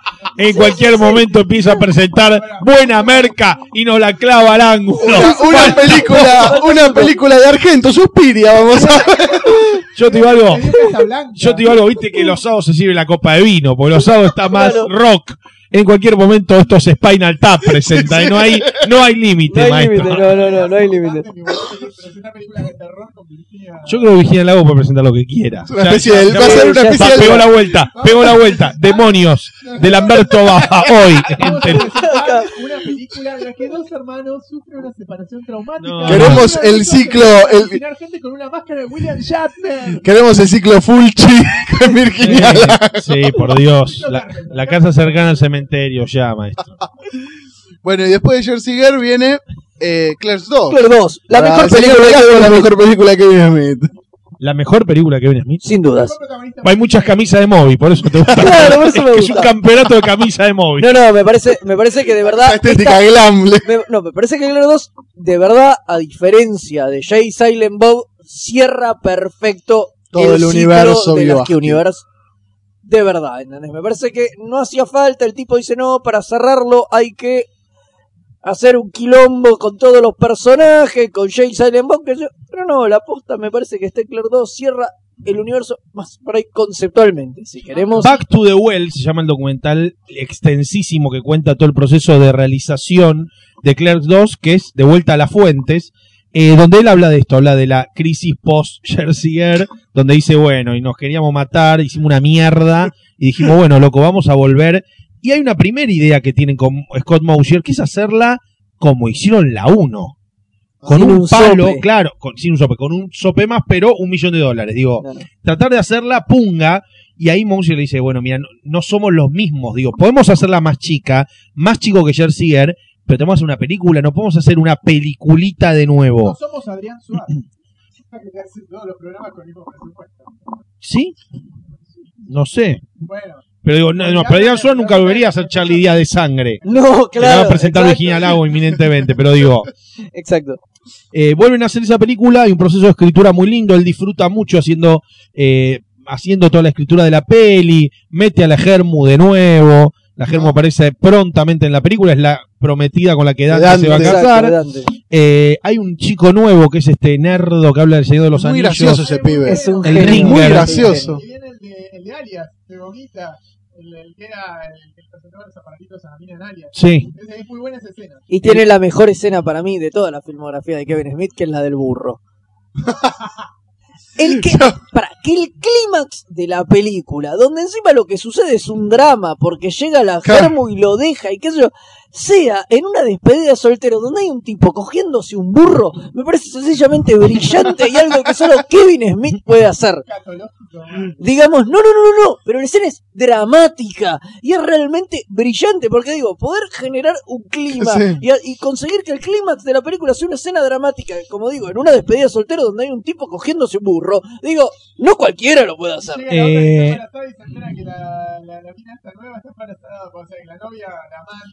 que Eh, sí, sí. Eh, momento, bueno. hay algo, diste un pie muy lindo, que es que aparece luciendo una camisa de Moby, Rosario Dawson también, También. en un clip mítico de ABC, de Jackson 5, que aparece promediando los 20 minutos de película, que se permite hacer una comedia musical, Rosario Dawson baila y uno llora porque se mueve toda la pantalla, maestro. Rosario Dawson, paréntesis, guionista de historieta, cierro paréntesis, casi la mujer perfecta, una de las negras más lindas del planeta Tierra, una morocha infernal, maestro, eh, vestida de- con la camisa de Moby. Quiero soñar, con lentes. Sí, se hace. Y para vos, Martín, está Miwis en bolas. Que yo lo venía pidiendo. Tú lo venías pidiendo desde Clerks. ¿Cuándo va a salir Miwis en bolas? Ahí lo tenés también. Ay. No, pero a mí también, yo estoy de acuerdo, para mí es un buen cierre. Para todo lo que es el Bioscu. Y aparte volver a los personajes, digamos, de, de- su primer película, donde aparte son los mismos personajes en esencia, ¿no? Él Son no les impone como un... Hasta lo ve ridículo, ¿no? Digamos, lo que Dante ve como madurar, casarse y todo. En vez de decir eso es una boludez, pasa por otro lado. No, no, no, para Actúan una- mejor, Sí. aprendieron a actuar. Aprendieron a actuar. Sí, los dos aprendieron a Randall es actuar. increíble, toda Y aparte, bueno, ¿sabés que Randall, ¿cómo se llama? Eh, porque me los confundo los nombres. Brian, No, Brian es, Dante. Brian es Dante y Brian, otro Brian es- O'Halloran es Dante y el otro es el que también está. Porque el otro, en- ahora viene una anécdota muy linda, color. El otro se negó a hacer la película cuando lo fue a encarar. Jeff Anderson dice. Jeff dice Anderson, IMDb. Jeff Anderson, este muerto de hambre, se negó a hacer la película. Ah. Encaró a todo el mundo, Kevin Smith, Chocho, este, Dante, Chocho, Chochos todos. Y este muerto, no, no, no, no quiero. Por- ah, no, por eso tampoco. Aparece en ninguna Entonces, otra. No, no, entonces le negocia, que esto es lamentable, le dice, bueno, yo la película, pero en cada Blu-ray, Blu-ray no existía, en cada DVD y coso vos promocionás el tráiler de mi película, una de las películas más chotas de la historia del arte, porque ni siquiera es del cine, ¿Cuál? La de este muerto tiene una especie de película La vi, la vi, la vi. policial. La vi, la vi, la vi. Bueno, Es este muerto muy white lamentable. trash le dice, me tenés que promocionar la puta película. Y en el DVD de Claire 2 aparece Kevin Smith antes del tráiler de esta mierda diciendo, miren, el tráiler que van a ver lo van a ver porque Jeff Anderson no hacía esta película si yo no ponía este tráiler. Disfrútenlo. Y ves un tráiler, una- una- un intento de arma mortal choto hecho en VHS. No sé cómo se llama la película, No, vean no. el tráiler de Jeff Anderson porque es la peor mierda que viste y bueno, negocia que la promoción sea eh, compartida. Clerks 2 en Cannes se presenta, el Festival de, de Cine de Cannes. Tiene una ovación, viste que... eh, Sí, es como el termómetro. el la termómetro ovación. le aplaudieron 20 minutos. Sí, está sí. en el, en el Está documental, en- lloran todo de emoción. Fue como... Pasa. Es buenísimo, es hermoso. Sí, sí, es emotivo. Es eso, es lindo y es lindo que se prenda fuego, que, que, lo- que, claro, que destroce le- le- simbólicamente la 1. Sí, sí.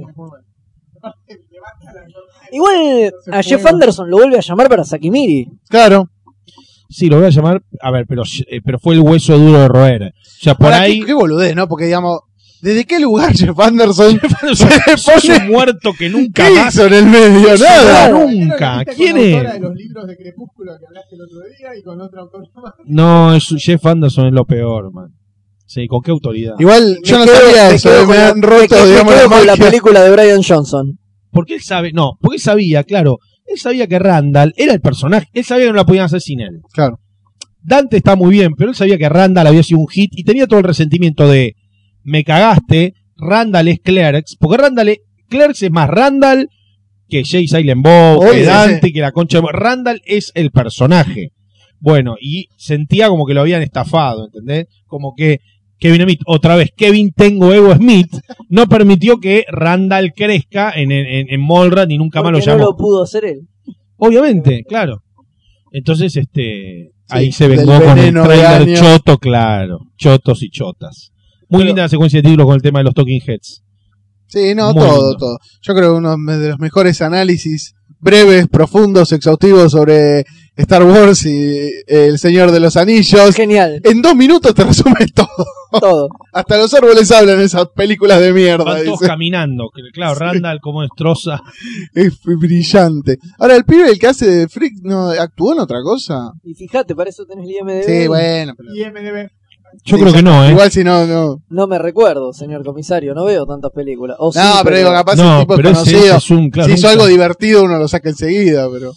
Rosario Dawson, por favor, por favor. Rosario Dawson, venía a actuar a casa cuando quieras, man. No, mira, no tiene ni fotos. Si no tiene, no tiene foto, no fotos, hizo sí, no, no, no.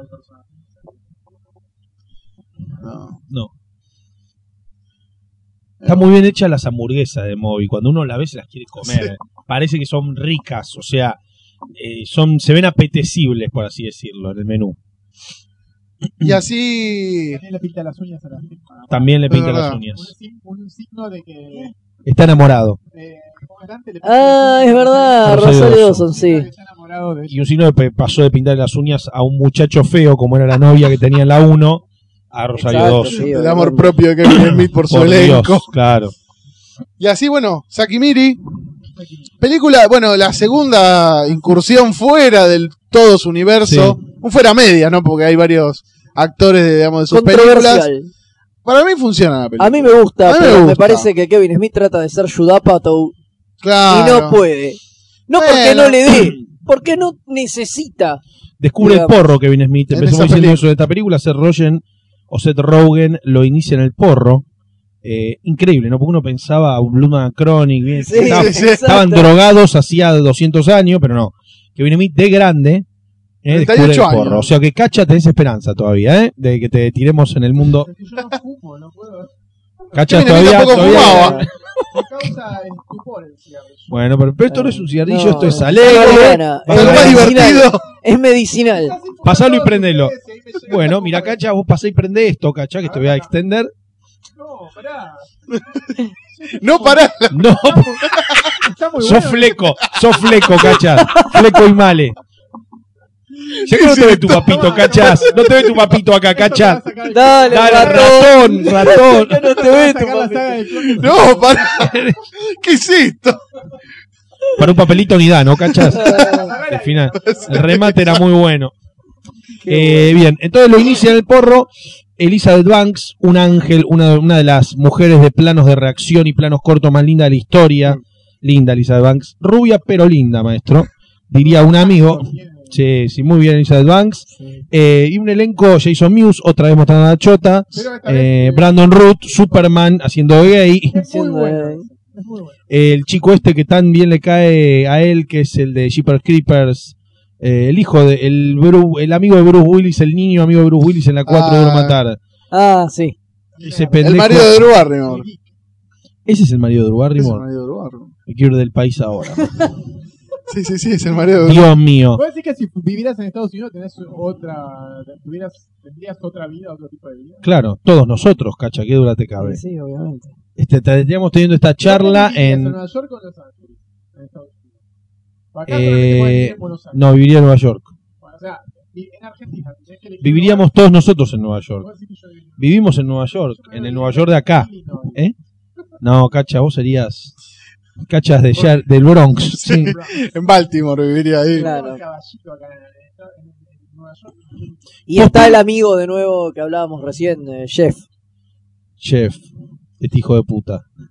Una buena película. Una película la- que la- postula y trata uno de los temas, la amistad entre el hombre y la mujer, mezclado con hacer una película porno entre amigos. Pero digo, es interesante, es un tema eh, que no va a terminar nunca. Eh, está muy bien eh, la utilización o cómo mete el tema de internet, la viralización, la foto, ¿te acordás de la bombacha? Sí, exactamente, todo eso. Eh, y es como película de Kevin Smith es bastante, tiene bastante pocas refe- autorreferencias. Funciona, es una comedia mediana y una mala película de Kevin Smith para mí. O sea, mediana pe- película de comedia y como película de Kevin Exacto. Smith te, la mando que- al fondo de la tabla. Pienso, yo pienso parecido, sí. Yo no sé. Yo todavía la defiendo. Para mí funciona la película, pero para mí sí. también. Pero como digamos, es una película Sí, de las de Kevin Smith de las que menos se luce. Bueno, o sea, esta película, para mí pasa lo mismo con Jersey Girl, pero en Jersey Girl pasa mucho más.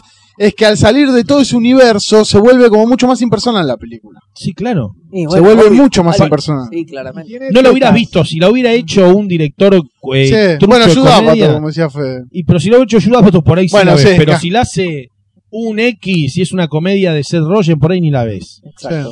Eh, sí, por ahí ni la ves. Eh, este entonces, No, eh, es la primera película así que muestra más de un plano de de Kevin Smith, Sí.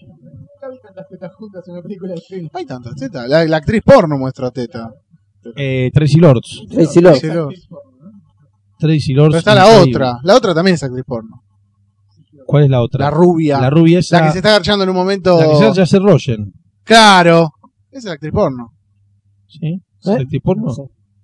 Es muy buena la No parodia dejen porno solo, de Star ¿no? Wars. No sé. La parodia porno de Star Wars. El, espe- el especialista en cine porno es usted. Soy yo, claro.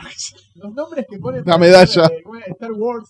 eh, Lo, lo de Star Wars es Es glorioso. bueno. Eso vale toda la película. Ese es el momento Kevin Smith de la película. Sí, el personaje de Obi-Wan. Y es genial. negro, que le ponen- no me acuerdo cómo era en inglés el nombre, pero le, le- le hacía Tiene, un, tiene una pistola dildo con un consolador de, de- sí, que es muy buena, Han Solo. Es muy bueno. Y es muy linda la escena que ellos garchan cuando está filmando la película, está buena. Vestido lechero. Y y en el de- momento que están viendo la película. Es lindo, no, de- la película es linda. A mí me parece linda. Como película de Kevin Smith me parece menor, Sí, sí, pero sí, sí. me parece linda. Para pasar el rato, esa sí no la puede pasar Virginia. no. Igual va a venir el drama, el drama viene ahora, ¿eh? El momento más áspero en la carrera de Kevin Smith. Kevin Smith no nos tiene- hemos animado a incursionar ahí. Bueno, pero Kevin Smith sucede algo que es eh, este geekismo y este cholu es muy cholulo también, otro aspecto que hay cabe señalar, muy cholulo, muy cholulo, muy cholulo. Eh, de hecho, ¿sabes quién lo encaró y se comió los mocos? Kevin Smith.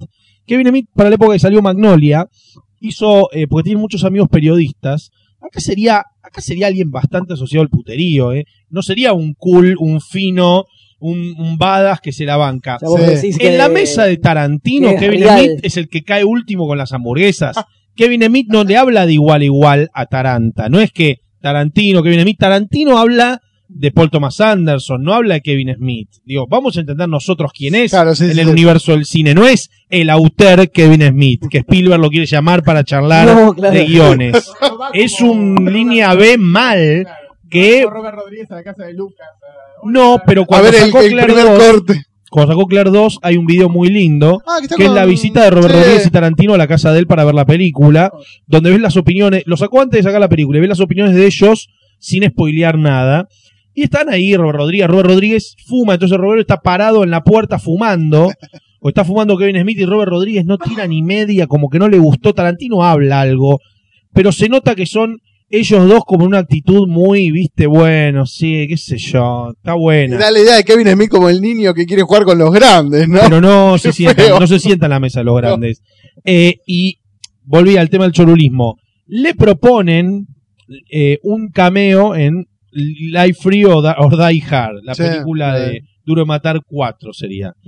Eh, cuando Kevin Smith cae, hay una nota muy graciosa que también cuenta, invitamos a que la vean, subtitulada, que es sobre el rodaje, todo lo que pasa el día que tenía que rodar una escena de, de él, la escena donde está hablando con Bruce Willis, y todos los inconvenientes que tiene. Kevin Smith hace un hacker, Kevin Smith actor ya incursionó, tuvo problemas con Timothy Olyphant en el rodaje de la película esta de mierda, con Jennifer Garner que la hace de gay, no me Ah, Esa acuerdo. película, sí, esa película la, han dado, Virginia Lago creo que la dio. Ahí va. Sí, es muy Creo probable. que la dio, Sí, en algún momento se iban a cruzar esos caminos. Kevin Smith y, Virginia Lago. Y la dan mucho, en cable la dan Sí, mucho. Y yo un mucho. día la enganché y digo, ¿qué carajo es ¿Qué esto? Kevin Smith acá? Dije yo.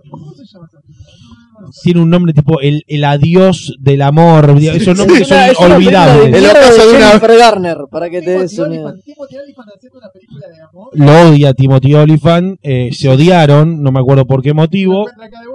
No, sí, sí, claro, Timothy Olyphant andaba por ahí, no, por suerte no filma con él. Lo amenaza por teléfono.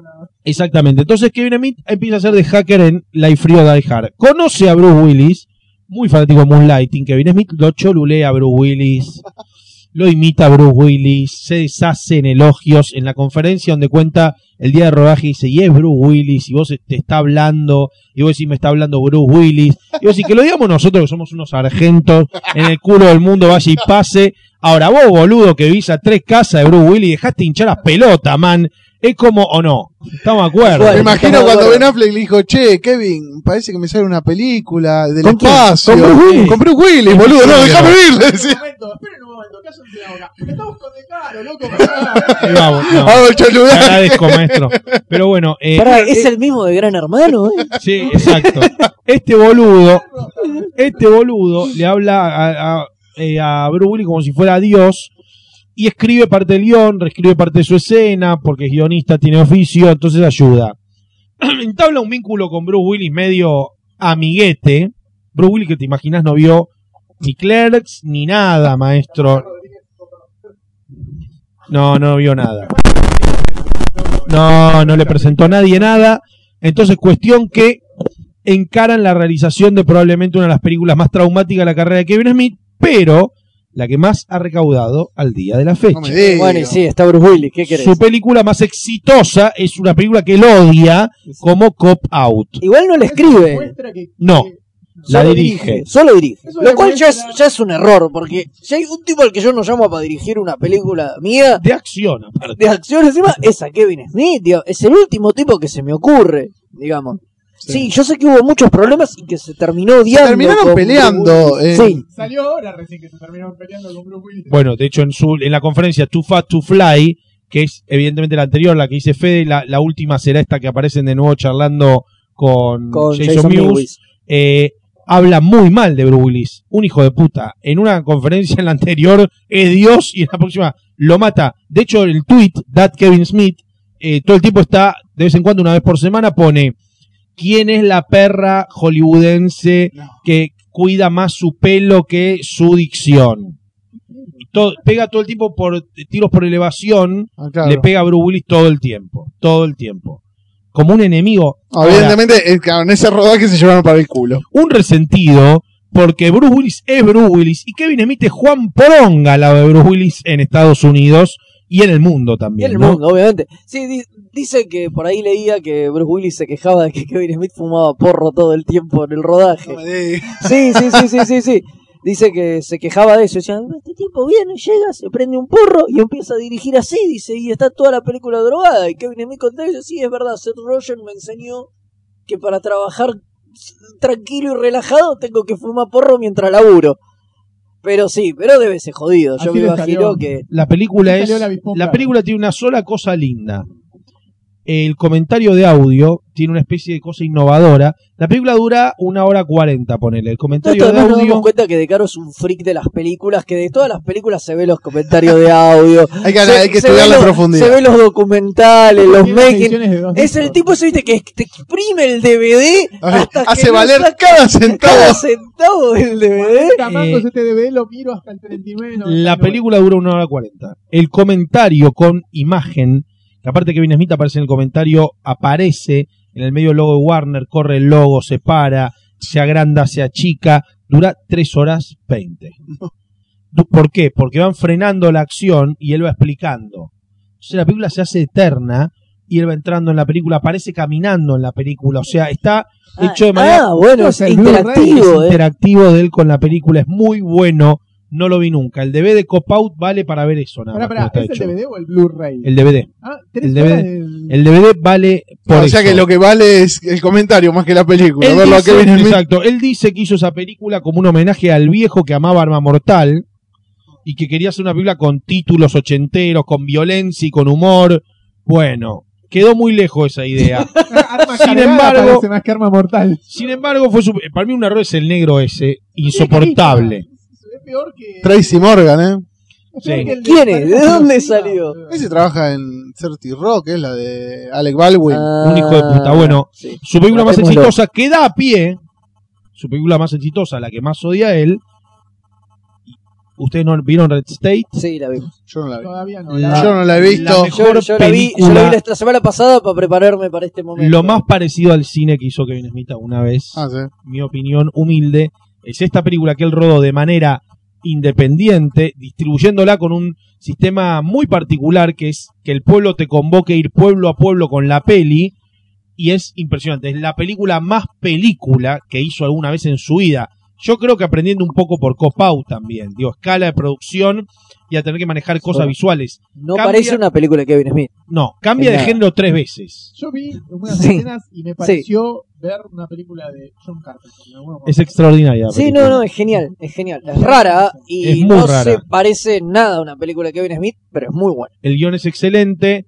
Es una peli que empieza como un cliché absoluto. Tres pibes que quieren ir a debutar con una puta a un pueblo Y lo secuestran. y los secuestran para darles una clase de moral. Michael Parks, que recientemente hizo de Jack Kirby en Argo, en una escena aparece, tiene un speech de ve- 25 minutos, 20 minutos. Sí, ese es el de- momento, ese es el momento más Kevin Smith, de a pesar fe- de que no hay chistes de pedo, No, no, pingas ni nada, fe, pero de fe. religión, castigo, culpa, en una iglesia del medio oeste americano, con tres nenes adentro de una jaula, diciéndole Mucho- les vamos a enseñar lo que es la moral. Mucho film Street. Y cuando vos decís la película va para un lugar, vos decís, ah, bueno, esto va a tratar de estos pibes y esta secta que masacra a pibes, no. Y cuando decís, ah, bueno, va a tratar de esto, no. ¿No? Tiene, tiene, voy a tratar de definirlo en una imagen. Tiene un- una vieja disparando con una ametralladora que para para hacer un té, maestro. O sea, disparándose con la CIA, con el FBI. O sea, realmente no vi, o sea, escenas de tiros y al final es ma- majestuoso. No voy a decirles qué pasa, pero es majestuoso. El personaje de John Goodman es muy buena la película. Muy, muy buena. El. Muy buena. Sí, sí, sí, pero es muy buena película. Red State es ¿Se muy estrenó buena. acá esa película? No, no, no, no creo que No se puede estrenar. Porque no tiene distribución tradicional. Ah, Pueblo él se encarga, digamos. La editaron en, en Blu-ray y en DVD, pero él se Yo, encarga. la verdad que esperaba a ver si la traían para algún festival tipo Bafisi, Tipo Bafisi. yo, pero no pasó. A Sir Chandler, a ver si la. Pero no pasó. Hubiera estado bueno que la trajeran para el Bafisi o algo así. ¿Y en Estados Unidos cómo le fue esa película? Y, a ver, tuvo respecto de lo que la propuesta implicaba mucha Buena. repercusión. Claro. Porque aparte es un film shock, es una película que, que realmente tiene. La comentás y la ves. Claro. es muy particular. Y visualmente, visualmente, y cómo está rodada, cámara en mano, eh, eh, eh, está preocupada plásticamente la película por, por los encuadres, por la iluminación, por los decorados. No es una película de gente parada contra una pared hablando de, de- de si viste Linterna Verde, leíste Linterna Verde alguna vez.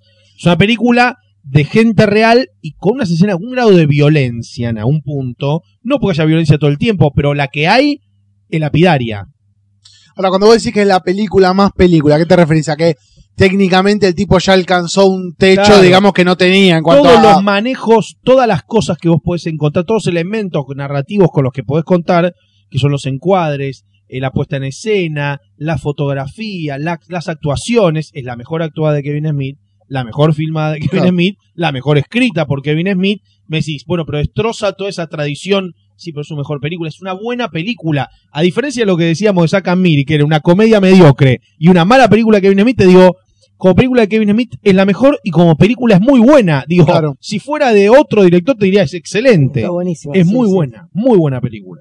A pesar de no parecerse en nada, ¿no? Digamos, eso es lo único criticable que tiene la película. Digamos, si vos sos fan por ahí de, de- no te del cine con- de Kevin No, Smith, no, no.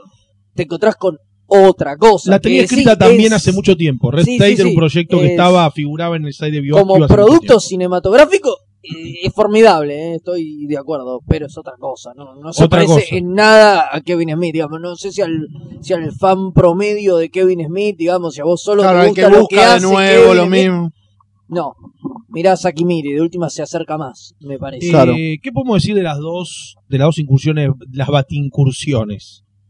Sí, Cacophony. Geniales, o sea, para mí, eh, Cacophony. Widening Wire es glorioso. Sí. Cacophony Cacophony está bien. Está Aparte usa un poco más a la onomatopeya, que digamos era un villano que para mí era muy bueno y que en Green Arrow no tuvo, digamos, el espacio que se tiene todo ese merecía. parlamento del Joker que es glorioso, que es lo que garpa la miniserie. Estamos de acuerdo. El Cacophony es medio pelo, no, Sí. no, es, no es una Sí, genial. él- hay algo muy lindo La que es, lo que él dice en el prólogo, en la carta introductoria, que explica un poco por qué Flanagan es el dibujante. Cuando dice, bueno, ¿qué quieren? A mí él me enseñó lo que son los cómics, es mi amigo Mm. y dibuja y se lo, Igual se eso lo está debo. En, en la otra, está en Widening Wire. ¿No está en la no está en Cacophony? Ah, no sé.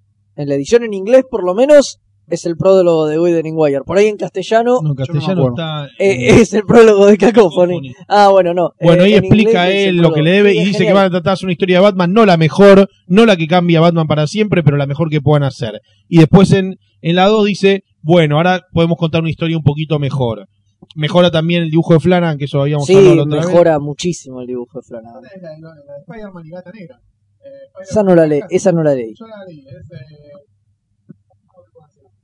muy técnico, es decir, es muy apuntada a los diálogos y tiene acción, pero porque es historieta. Les, les hago una pregunta a ustedes que son especialistas.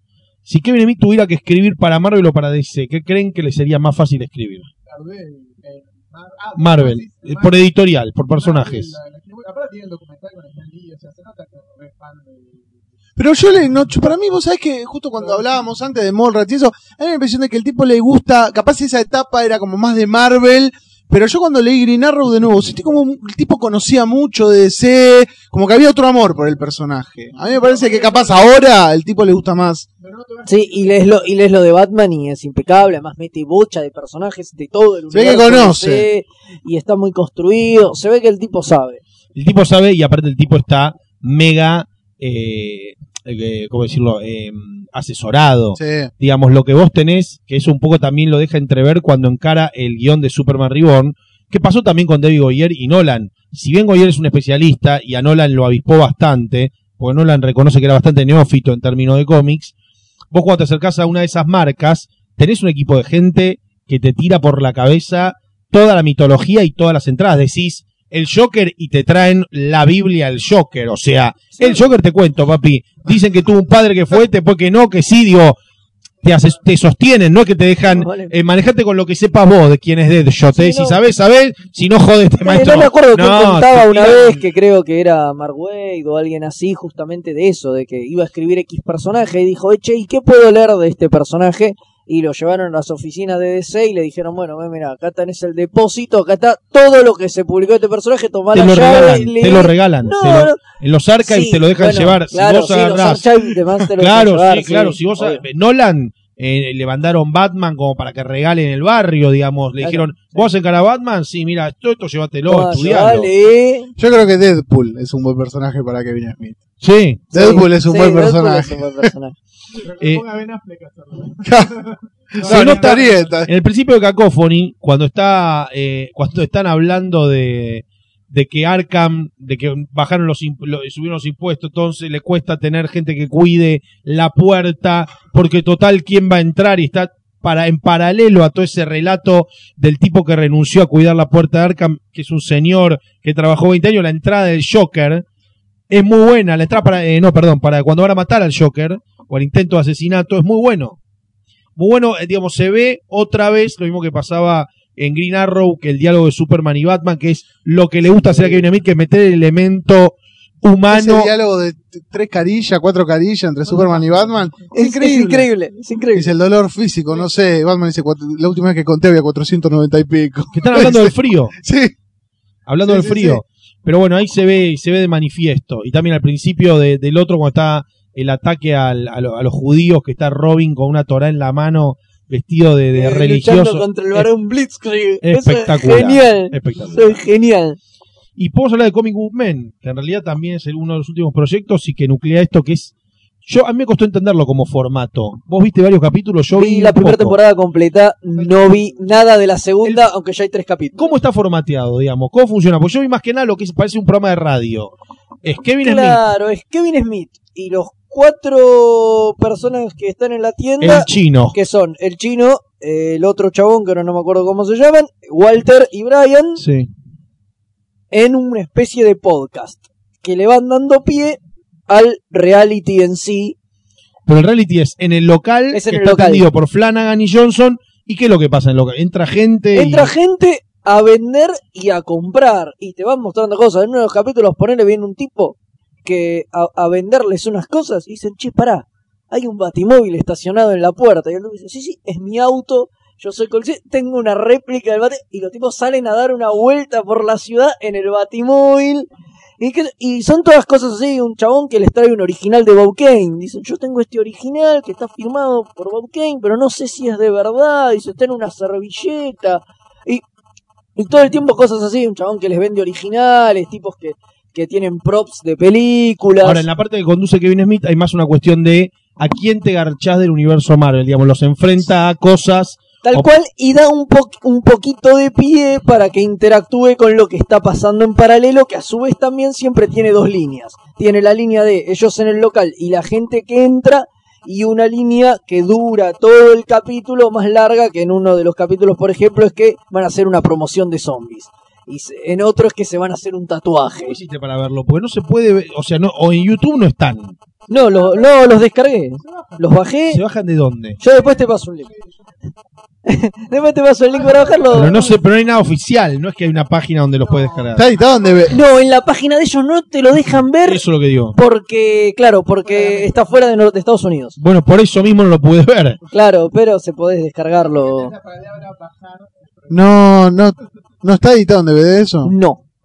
No, no, no. Y la segunda temporada todavía no tiene subtítulos. La primera eh, la, la vi y está toda Quiero el subtitulada. link hoy anoche, eh, porque es lo que voy a hacer, te aviso. Dale, dale, dale, dale, después te paso. Mi vida es muy te- apasionante, te Sí, imaginarás. sí. ¿no? Te vivo garchando, Fede, por eso, por favor, te lo pido. Entre Sí, polvo no, y polvo me pongo a bajar capítulos. De son- Comic Book Man. Con Comic Book Man. Sí, igual son poquitos. Son seis capítulos la primera temporada y van tres de la segunda. Y digo, creo que lo único que quedó en el tintero fueron las charlas, lo que hablábamos antes del Too Fat to Fly. Sí.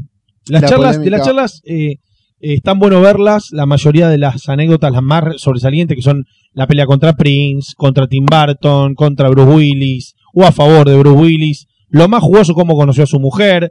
Eso se puede conseguir en YouTube subtitulado. ¿Cómo hacer las películas eh, con las tarjetas de crédito? Exactamente, todo eso lo cuenta ahí. Él empieza a hacer esas charlas y acá se ve también la cosa fenicia que viene Smith, porque lo invitan a un par de facultades, ve que rompe todo, porque realmente se llena unas aulas magnas que decís que realmente eso es impresionante. Pensás lo que el placer que debe ser estudiar en esos lugares, porque te muestra un poco los campus esos que son, no son más allá de Stanford, más allá de Harvard, digo, las miles de, de universidades que hay interestatales en los Estados Unidos, hermano, así salen, ¿eh? No son, no son la uva, ¿no? Que te anotás y vas, papi. Pa- paga impuesto tu familia toda la vida, va a pagar eso. Pero lo que son esos campus, por favor. ¿eh? Bahí y cobra a cara de perro, ¿eh? Eso es lo que él dice. Dice que le garpan fortunas por dar esa cosa. Él dio un par de charlas, se llenó y dijo, esto lo podemos hacer cobrando. Y el hijo de puta, digo, yo voy a decir algo, yo voy a decir algo. El señor Velasco ha venido a ver el humilde espectáculo que hacemos los miércoles a las 9 de la noche. Le ponemos un huevo, hablamos, yo que, ¿a qué hablo? Una hora y media, no te estoy diciendo que es genial, te estoy diciendo que el orto me lo rompo, hablo una hora y media. Hay preguntas de la gente, al final, 10, Sí. 12, 9 preguntas, depende de la hora que sea. Kevin Smith sale, hermano, y, pre- y preguntas. El hijo de puta no prepara nada. No hay eh, un, un- Él dice un speech y después vienen las preguntas. Preguntas. A mí no me daría las caras. A mí, en el Chacareria, maestro, que entran 180 personas, no me da la cara para salir a hacer preguntas nada más. No soy Kevin Smith. Estamos de acuerdo. No, no, pero el hijo pero de puta- increíble. Lo veo y digo, loco, dos micrófonos, la gente que aparte se mata por preguntar, pone un micrófono en cada cosa, va una pregunta y una pregunta. Así como Cola la, la de- presidenta en Harvard. Exactamente. Colas de Todas con la verdad 100 absoluta. personas, preguntas y vive de eso. Digo, lo que cobra es un fangote y lo va haciendo por todo Estados Unidos. Sí, la de es, que, después. es, que, es, que a, es que a raíz de eso... Millones de dólares, soy un director exitoso. No, no, no, es que a raíz de eso además es que ahora, viste, da pocas charlas en convenciones y demás, porque el tipo descubrió que le garpan un fangote en las universidades y dice, bueno, no, negro, que me vengan a ver en las universidades los que gatillan y está medio alejado de... ¿Cuál es el futuro No, ahora? pará, contemos el Too Fat to Fly ah, sí. antes del futuro. La última o la anteúltima se llama Too Fat to Fly porque tuvo una- un problema Kevin Smith, que también esto conecta con lo que veníamos diciendo del decreto de obesidad mórbida. Fue a, a volar dentro de los Estados Unidos, no me acuerdo de dónde hasta dónde, y le quisieron vender dos asientos, o sea, pagar doble porque no entra en un asiento. Y a partir de ahí sacó un comunicado, hizo un quilombo, un montón de críticas a la empresa, casi que demandó a la empresa justamente por esta actitud. Lo que sirve para un segundo de pensar que si evidentemente como están reconociendo la mayoría de las obras sociales, o ¿te acuerdas que se hizo el abrazo al Congreso por el reconocimiento de la, ley de obesidad? Claro, como enfermedad, me parece que obviamente los lugares, yo eh, o cualquiera va al cine, hablábamos recién con Martín antes de- del podcast, eh, a unas salas como el Hoyts tienen a una butaca especial o a una posibilidad para una silla de ruedas o lo que sea. Pero hay cines que, hermano, estás un poco jugado de tamaño y No no, entrás. entrás. Sí, bueno, a ver, en el colectivo ni hablar. Yo a veces entro Bueno, la ciudad no está preparada para. No, no, Para para- nada. la- no está preparada para casi nada. Hay semáforos con braille escasos. Los conteos son cuatro o cinco, son simbólicos. No todas las esquinas tienen bajada para silla de ruedas. Eh, los porteros, de, tío, te menciono cosas que me acuerdo a voleo. Exactamente. Y ni hablar, digo, esto que por ahí eh, no está reconocido hace poco como enfermedad o se piensa poco, hay dos temas claves. Uno este, uno lo que pasa en los aviones, lo que pasa en los colectivos, lo que pasa en los medios de transporte, lo que pasa en un cine, lo que pasa en cualquier lugar donde haya asientos o situaciones de, comodidad. Y la ropa, hermano, son unos hijos de puta. La ropa son unos hijos de puta. O sea, eh, hay locales directamente que generan algo que debería estar vetado por ley. No se puede ser hincha de boca, no se puede ser hincha de River. No te puedes comprar la camiseta de tu equipo, ¿eh? Porque hay algo que tiene que ver con lo que cuidan las marcas de aspiracional. No hay una camiseta de River XXL ni XL. No hay una camiseta de Boca, sí. Son entalladas y te jodés. Bueno, y si no le va a nadie. En ropa para mina ni hablar. Bueno, sí. Bueno, pero es tremendo. Pero es espantoso. Es tremendo porque es, es, a ver, es como probablemente una de las maneras más eh, chotas de la discriminación porque el sistema directamente te está corriendo porque vos no te puedes quejar con nadie. Vas y un vendedor te dice, estos son los talles que tenemos. ¿Y qué, qué le vas a decir, hijo de puta, al vendedor, al encargado? El tipo vende mercadería. Te están, te están expulsando del lugar, te están diciendo no queremos que vos uses nuestra ropa, pero no te lo dice nadie, ¿eh? Es el stock, es lo que tengo. No hay directamente a quien quejarse. Y es, a ver, yo eh, eh, fui a la otra vez a comprarme unos jeans. Sí, estoy gordo. Maestro, no te entra ninguno. Los que están en la vidriera, decís, pero eso, a ver, directamente es para alguien, eh, eh, o sea, no sé, para modelos o gente muy flaca. Pero que aparte de eso, eso que siempre se impuso mucho para la mujer, que la mujer lo viene sufriendo desde hace mil años, Ahora de pasó que a los ahora hombres. pasa ya también Sí, al hombre, digamos. Totalmente. Hay como una exigencia, como una boludez estética de belleza, así vos porque pesás 3 kilos. como- Este mira y se sonríe, ¿viste? Yo como esa como que pesa 15 37 kilos. Ropa de pibe, ropa de pibe, Se, boludo. se viste. Yo uso talla 37 de pantalón, no tengo problemas nunca. Sí, los hacen para ellos. No, pero es, eh, es Sí, fuerte. es una- es jodido. es jodido. Es una Fuera de crueldad. joda, es jodido. es jodido y pasa, es increíble cómo, cómo es tan sutil y tan hijo de puta mismo tiempo. A mí lo que me sorprende es eso, que realmente, salvo, a ver, en Estados Unidos no pasa porque tienen una, un- una población con un sobrepeso, un porcentaje enorme de la población, entonces lo tienen que como co- contemplado. Las remeras L yankees son gigantes. Eh, Digamos- sea, te comprabas una Claro. Bueno, hoy acá en Argentina, esto que pasa con las camisetas, las camisetas de fútbol, digo, hablemos de algo tremendamente popular, tremendamente maestro, no le entran a nadie. Las camisetas que se venden oficiales de los principales clubes le entran jugadores que tienen cuerpo atleta, a nadie más. Y no estoy hablando de la especial, la que tenía de Micheli en el seccionado o el Kun Agüero, que eran las entalladas. Las comunes, la, la raso, no hay manera. Y deberían existir, deberían existir camisetas que fueran para hinchas, no necesariamente para ser utilizadas por deportistas, porque quiere tener la camiseta de su club. un Claro, tipo. tal cual. Ah, el jugador de fútbol ese que ponía en Maradona, que era todo sudo, no cómo usaba la remera, se le notaba todo dorsal. No Eh, a de, no, em, Jonás Gutiérrez. Ah, Gutiérrez. Bueno, ese usa, pero ese porque usaba, como de Michelis y como el Kun Agüero, la versión entallada de la camiseta del seleccionado, que tenía dos cortes, dos versiones, no, tenía dos versiones. Tenía un corte que era así. Kevin Smith hizo esta, esta denuncia enorme que sirvió para hacer ruido. Yo no sé si a partir de eso se realizó un cambio, pero pas- pasó a ser un eslogan. Igual es muy loco. Es muy loco lo que decían recién, ¿no? En Estados Unidos, que hay una población enorme, que no sea un tema más tratado, sobre todo por las aerolíneas y eso, Claro. porque hay mucho. Bueno, los yankees tienen una dieta de mierda también, por eso, es, digamos, son como son. Los gustos de helado son todos de crema. No hay- no Ah, pero no tienen helado ellos.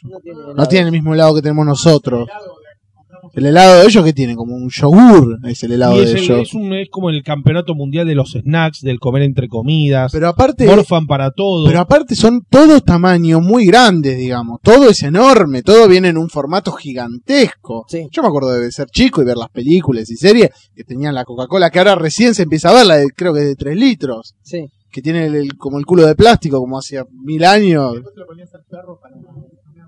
Claro, No, yo me acuerdo de esas gaseosas. Pero, pero sí, yo no sé acá qué onda. Yo pienso, imagínate, te que hacer un viaje, no sé, en micro a algún lado. Eh, Está jugadísimo también. Micro, asiento atrás y asiento doble. Yo creo que hubo algún, alguna historia recuerdo. Yo tengo idea de lo que hablábamos antes. Los que pasan en los programas de, de investigaciones del CQC creo que han ido a, a hacer este a comprar pasajes para gente discapacitada y no lo encontraban, pero estoy diciendo cuatro años atrás, pero así como estaba Mario todavía.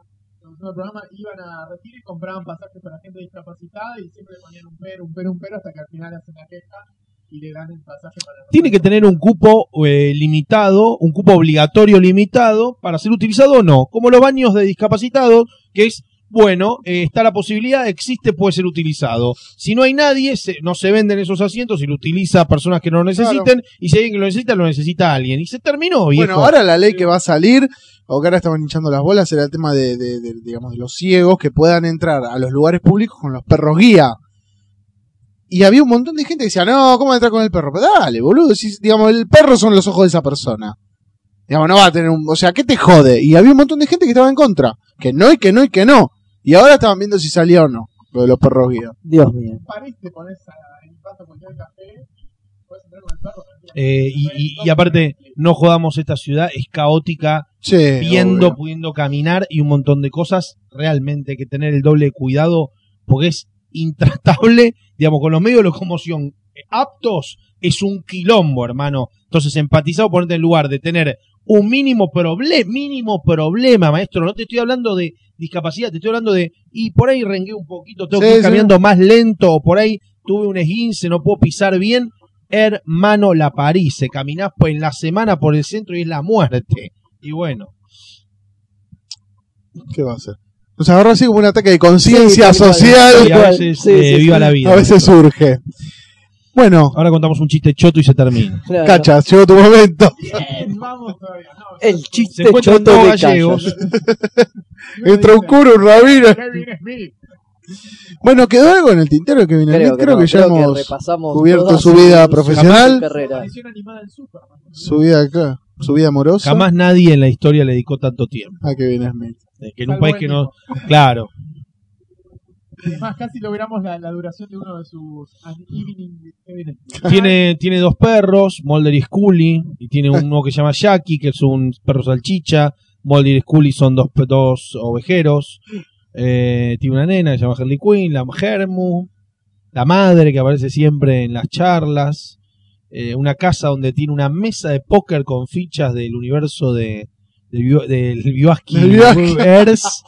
Eh, dibujo de la nena en cuadrados. Es muy fanático y coleccionista de cosas de hockey, de los Jersey Devils y de los Edmonton con Oilers. las, con las Tiene, pero tiene. A ver, es un freak importante. Tiene un baño todo decorado. Compró palos de partidos importantes y packs de hockey. La, el equivalente de la bochita o la pelota Sí. del tejo. Compró, pero de finales. Como que te dijera, compré la pelota con la que jugaron la final de. Libertadores. Tiene paredes y un dineral gastado en pelotudeces de hockey. Muñeco de jugadores de hockey.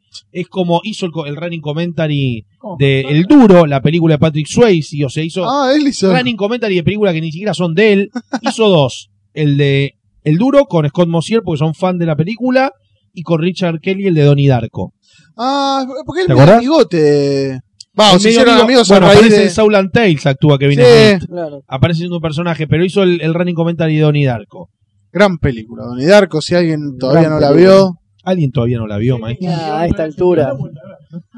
Una de las altura, ¿quién películas no la vio? de, de viajes en el tiempo y metáfora y todo más, más cerrada, digamos, más... se- Tremendo. Pero el que, no la vio, que, el que no la vio, maestro, por favor. Y bueno, quizás, quizás ahora hay alguien que dice, ¿qué Donnie Darko? ¿Qué? ¿Qué? Donnie Darko? ¿Qué es eso? Volverán en el podcast del viaje No, por Donnie Darko. gran película. Donnie Darko, hermosa Gran película. película, gran Richard película. Un gran director. Yo no vi The Box. Mírala. Está buena. Tiene como una especie de homenaje a esa película de Alan J. Pacula, tipo Parallax View, ponele. Sí. tiene su onda. Sí, sí, Sí. tiene un cierta ondita tiene. La, me la debo. eh. Saúl Antes a mí me gustó cuando la vi. Es un delirón. Sí. Delirón Es una locura. gigante, pero bueno. Pero pero, es divertido. Hay una ahí hace el running commentary, Kevin. Ah, no me estoy no, no hace ninguno más.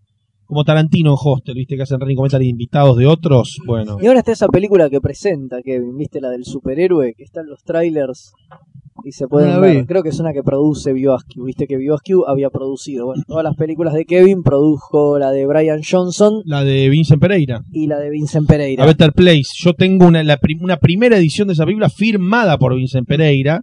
Me hice amigo de Facebook de Vincent Pereira. Porque era producción de Bioscu. Y la de. La otra que hicieron, la del payaso. Claro, Eh, ¿Cómo se llamaba? La, la primera no. Sí, que es ese payaso. Bul- Bulgar. Vulgar. Vulgar, vulgar. Vulgar. Vulgar. Y cambió el logo, Bioscu. Pasó ese logo hediondo que abre Clerks del viejo ese traba Exacto. a el logo de Jay Silent Bob, que animado, que era como Warner, a después. Este, no, el logo del viejo Ahí está en está Claire. en Clerks. ¿Animado? Que está filmando Silent Bob y el otro hace como una gilada. Sí, No le corta, Sí. Son muy tiernos. Bueno, Bueno, brevemente, recomendamos una película y o historieta. ¿Cacha? ¿Vas a poner una canción que separe las dos cosas? Porque ya seguimos tan de largo. Sí, no, sin canción.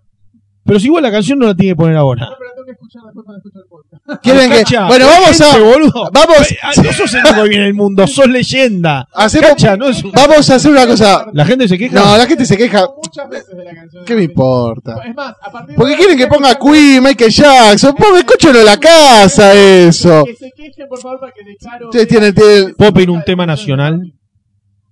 ¿Cuál? A ver. No, no, no pido, no pido. No, no, no, ¿Qué decime.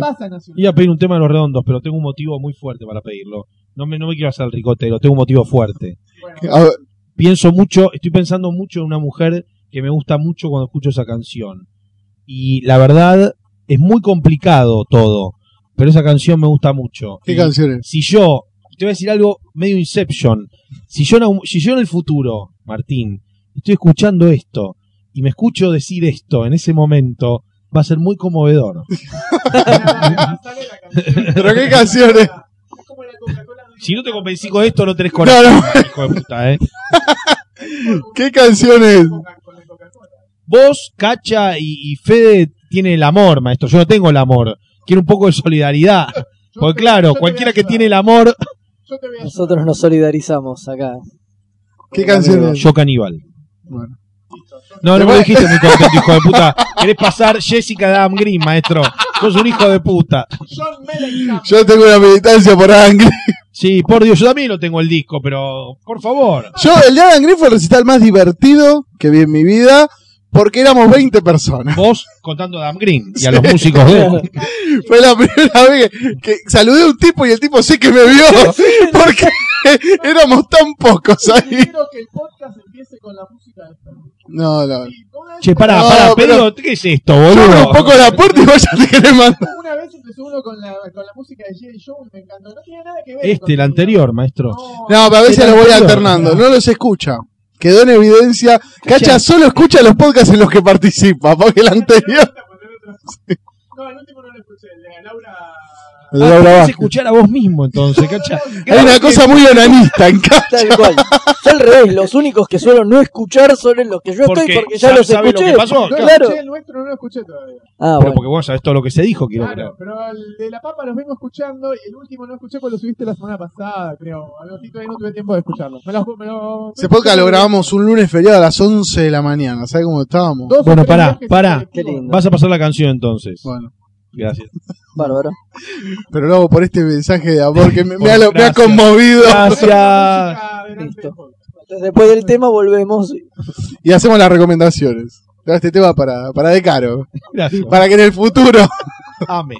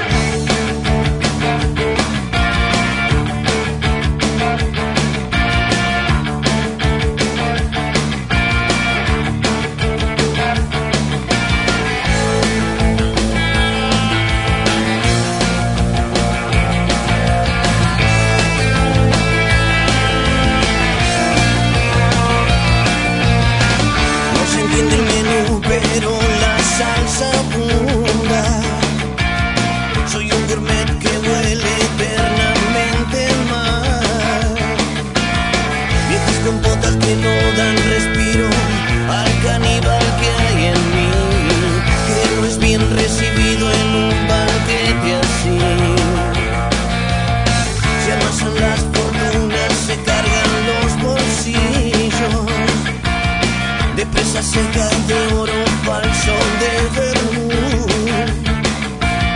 Me acaban el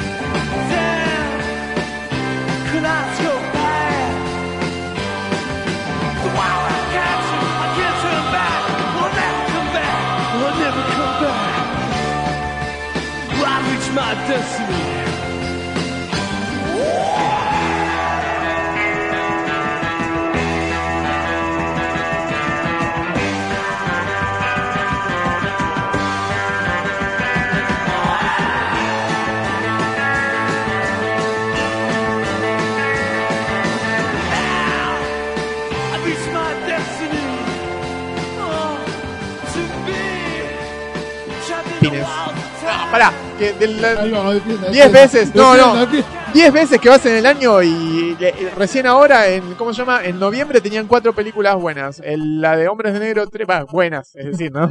Hombres de Negro 3, No confundas novedad El con. tercer hombre. Prometheus, eh, sí. y ¿cómo se llama? Eh, hay dos más de Disney que las dejé para el mes Con siguiente. el.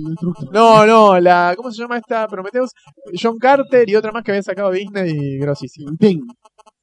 Tintín. No, Tintín salió a principio de año. No sé, no me acuerdo cuál otra, pero tenían cuatro y uy, te puedes llevar dos. No, bueno, me llevo dos y estas dos las dejo para el próximo mes. Bueno, está bien. Sí. Me traje Prometeo y no me acuerdo qué otra Yo más. no la vi todavía, Prometeo.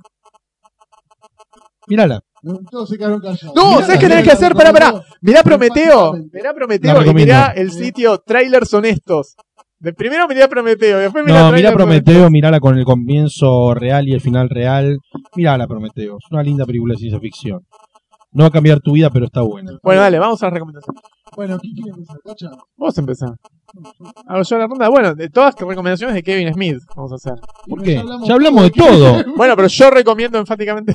No, no, no. para Recomendaciones de la vida, cacha. Lectura y película. Bueno, Fede, ¿querés empezar vos? Bueno, si no me si ya que cachas. Ah, no, me- tengo, tengo. Ahí empiezo va. yo, ya te saco el- La primera película que voy a recomendar es eh, una película. Sí. Vamos un top ten. No, no, nada de top en 10. estos dos. Voy a recomendar una película, una película Ahí va, ahí va. impresionante, Atención. que es una película, eh, no sé si, creo que es coreana, eh, que se llama... eh, ay, ¿Cómo es que se Y llama? con, No, ¿eh? ¿Cómo es que se llama? promedio de 60 películas por año.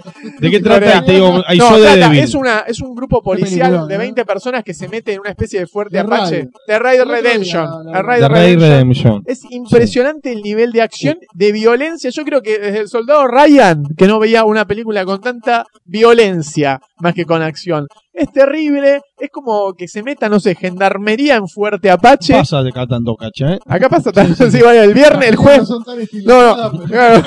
El jueves pasado, sin ir más lejos, un ladrón se zafó de las esposas y mató a un gendarme de dos tiros. Y el tipo estaba libre y había matado hace tres años atrás a otro policía. No sé. Me gustaría sacarte una foto de la sonrisa con la que contás eso. Es terrible. No, un no, no. monobloc y un montón de canas. De canas que de se Ray meten a buscar sí. al líder que está en el último piso y maneja todo con cámaras. Tiene una estructura muy parecida a la película del juez de Red, a la última. Claro, exacto. ¿Y cómo? Eh, después me tenés que contar Linda eso. película. Y también una que vi en cine que quizá cuando escuchen esto todavía esté es Looper, Asesino, Asesinos del Futuro. Está muy buena. Está Sí, muy sí, buena. Es muy Yo interesante. escuché cosas mm, así. Disímiles. Dispares. Sí, Disímiles. dispares, exacto. Me gustó. Hay un par de cosas que le cambiaría, pero la película ya está hecha, ya está en cines y me gustó. O sea, tarde para cambiar. sí, aparte, eso es una película que tendríamos que Qué incluir mal en un que no, podcast qué mal de que no te películas llamaron de viaje por el tiempo. para pedir, su- pedirte la Amigo, sugerencia una de vez- cambios. Una vez, no, una vez me, me, llam- me mandaron un mail de HBO eh, en la que me iban a incluir, para, pero como yo era televidente nada más, de, me iban a incluir en un coso de testeo de productos nunca más obtuve ningún mail de HBO ni nada por el estilo. Y lecturas, eh, estuve leyendo, bueno, una que apenas hablamos, que es la de Kevin Smith, de los hombres que hacen mal, sería la traducción, que es eh, Spider-Man y, la- y Black Cat, que se juntan este, para, bueno, en realidad es una historieta que Kevin Smith tuvo como, no sé, tres años era para terminarla. Más. Está dibujado por Terry Dobson. El número, son seis números, no sé, salió del 1 Creo al que 2. salió del 1 al 4 Sí. y después el tipo la colgó como 4 años y, Y después después, salieron sacaron los dos números que faltaban y yo eh, la que tengo es un libro, o sea que la agarré hace tres años el libro, lo encontré, lo compré y está muy interesante, aparte le da una vuelta de tuerca a los diálogos, son diálogos muy adultos, o sea, no es una historieta de Spider-Man que la compras y la regalás a tu hijo, al menos no hasta que tengan 16. 20 años. No, 16. 16 está bien. Hay violaciones, hay este, como es, drogas, hay cosas que no se tocan habitualmente en una historieta del hombre araña y que puede ser muy interesante. Es muy diferente también a, a lo que hizo en Green Arrow y en Daredevil. No hay más violencia, hay, no es e- explícita así la violencia ni, ni, ni el sexo, pero es- se- te, te pone unos planos que, digamos, lo mejor creo que en el cine siempre va a ser lo que sugiere y no lo que muestra. Y en esta historieta pasa específicamente esto. Muy bien. Muy completo. lo de- Después de... Una de cine, una de video y una de historieta. Bueno, Eh. yo voy a recomendar eh, dos películas que vi la semana pasada, creo, si la memoria no me falla. Bueno, a esta altura de mi vida estoy un poco senil. Eh, que son eh, Paranorman y. y Coso, y la otra, eh, y Frankenweenie. A mí me gustó mucho. La verdad que la fui a ver con cero expectativa porque dije, uy, van a adaptar un corto, qué sé yo, pero la verdad se va completamente de lo que es el corto y para mí está de verdad buena. Me, me llama la atención que sean películas para pibes ambas. No, no, no es para pibes, es para mayores de 13, Frankenweenie.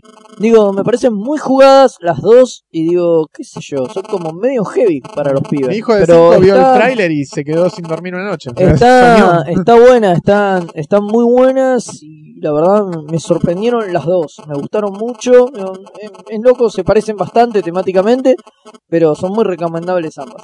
Pueden ir a verlas. Y después en materia de historieta voy a recomendar, que es lo que leí también la semana pasada, es Peatones de Alejo García Valdearén y Feliciano García Seichín. Salió hace un tiempo esa edición de Glenat que se consiguió barato. Bueno, compré, no lo había leído, lo leí hace poquito y la verdad que es muy bueno, es muy bueno, es muy bueno. Me, me gustó mucho.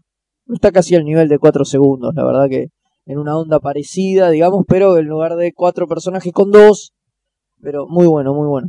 Me gustó y lo recomiendo. Si todavía no sé si se consigue, pero si todavía se consigue, vale la pena. Vale la pena. Está bueno. Eh, lectura. lectura, en primer lugar, un, eh, salieron los tomos que no sé si habían salido anteriormente, pero ahora están en varios lugares, que son los de Jim Collan y Mark Wolfman de la tumba de Drácula, que vienen en blanco y negro, con un papel muy parecido al de el papel de historieta de comic book antiguo. Eh, yo no le había dado nunca mucha bola. Había leído, ¿sabes qué había leído? Solo las eh, a partir de que aparece Blade buscando a Blade más que nada, Claro. rastreando a través de, digamos, por interés en la película. Eh, y es tremendo. Tremendo por varios motivos. Primero porque ves el tipo de dibujo, a ver, si sos una persona de, de más de 30, es como un viaje en el túnel del tiempo a cosas que leíste de niño y con ese trazo, ese tipo de... te sumerge automáticamente en algo medio nostalgioso. Y después porque las historias no se pueden creer el nivel de violencia y oscuridad que tienen. Y eh, todo está bueno. Está bueno la visión de los hombres que habitan las historias. De eh, el Drácula. Drácula es increíble. Eh, todo es muy bueno. Todo es muy bueno. Cómo está contado, que las cosas que van pasando. Cuando aparece Blade, lo que es Blade es tremendo. Eh, es, es muy diferente al Blade que si conociste al Blade de las películas no tiene nada que ver. Eh, las portadas son increíbles. La, esa especie de teaser, de escena teaser, con esos globos que van anticipando lo que va a pasar en el capítulo. Y los capítulos son muy cortitos, entonces es de lectura muy amena. Y es, son muy buenos esos. Son dos tomos que creo que ya los había sacado Panini, los había sacado hace tiempo, porque no es en el formato eh, de tapa grande, como, ¿no? como si fueran guías telefónicas. Son ¿Dónde ma- los viste? Están en Se consiguen, varios sí, locales. entraron, entraron de Sí, Panini hace poquito. Sí, Sí. Sí. sí. Ah, bueno. No creí Sí. que se habían suspendido porque hace mil años que no veo los de Panini. La otra que también salen las ediciones nacionales y entonces con las ediciones nacionales hay algunos personajes que se que dejaron de entrar, ¿no? El tema. Eh, y después, eh, película. Voy a recomendar una película que salió hace mucho tiempo, pero en realidad la volví a revisar por, por cuestiones de laburo, que es eh, basada en la, en la serie de novelas de Douglas Adams, La Guía del Viajero Intergaláctico, La Guía del Viajero Intergaláctico, de Hitchhiker Guide to the Galaxy. Gran es película. Una película extrañísima, pero con un sentido del humor y hecha por Haven and Tongs, que son unos pibes que tienen una agencia publicitaria y realizan videoclips. De hecho, el célebre, el cé- el célebre clip de Blair, que tiene el cartoncito de leche Ah. enamorado Coffee and TV. sí, de Coffee and TV, son los que realizaron esa película. Ese clip y Son of Rambo, por ahí la vieron en algún Es un momento. peliculón. Gran película, es su segunda La película de los chicos. de los chicos que aman a Rambo ingleses y quieren hacer una remake. Bueno, eh, ambas películas están editadas acá en Argentina, se consiguen, si las querés comprar, muy baratas. Y la guía del viajero intergaláctico tiene a Zoe de Chanel más linda que nunca, a Sam Rockwell, y ves todo el humor. De hecho, el guion está escrito, coescrito por Douglas Adams antes de morir. Él no llegó a ver la película, falleció un toquecito antes haciendo gimnasia, por eso está dedicada a él. Y es increíble la película. ¿Sabes la que yo- historia- Mos- Mos Def, está. está ¿Sabes que sí. yo ahora estoy leyendo el libro? Y me está costando. No, no termino de enganchar el sentido del humor de los tipos. No, No, no, bueno. Me termino quedando afuera. No, no es que no me parece choto. Lo leo, lo- pero no Lo me quedo que- afuera. Es como que lo mismo pasa con los Monty Python. Lo que Digamos. pasa es que hay que situarse en. Vos ya viste ese humor hecho, de- me parece a mí, de otra manera. Entonces, cuando vos ya viste eso, vos ves un capítulo de familia y te reís. Sí. Bueno, eso lo inventaron ellos. Claro. Lo que pasa es que está tan pasteurizado que en la forma que vos reconoces ese, ese grado de absurdo es cuando lo ves depurado. Yo te voy a poner el mismo ejemplo eh, cinéfilo.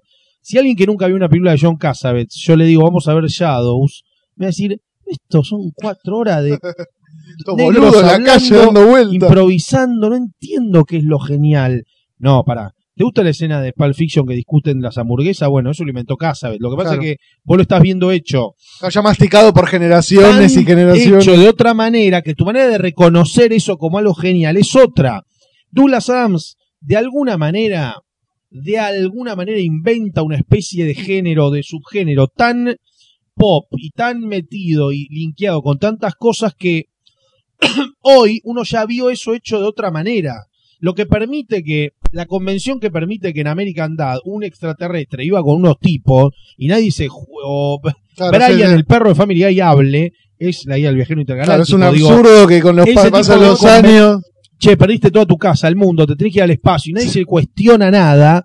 Esa velocidad de los Simpsons es de Douglas Adams. Digo, Claro. uno puede decir, qué genio, Matt Groening, que hay gente que descubre ese humor ahí, pero ese humor nace un poco con los Monty Python, que es extremar el El verosímil. absurdo, claro. digamos, sí, sí, sí. Es que a mí me hizo acordar, digamos, leyendo ese libro, me, me hizo acordar mucho a, a los Monty Python. Es un Sí, estilo de humor que, claro, uno. Pero yo creo que son Él estilos. laburaba, él laburaba en el programa de los Monty Ah, Adams mira. laburó para los Monty Python. Colaboró en el programa cuando tenía Flying Circus. Claro, sí, me parece son, digamos, es un humor el que entras o no.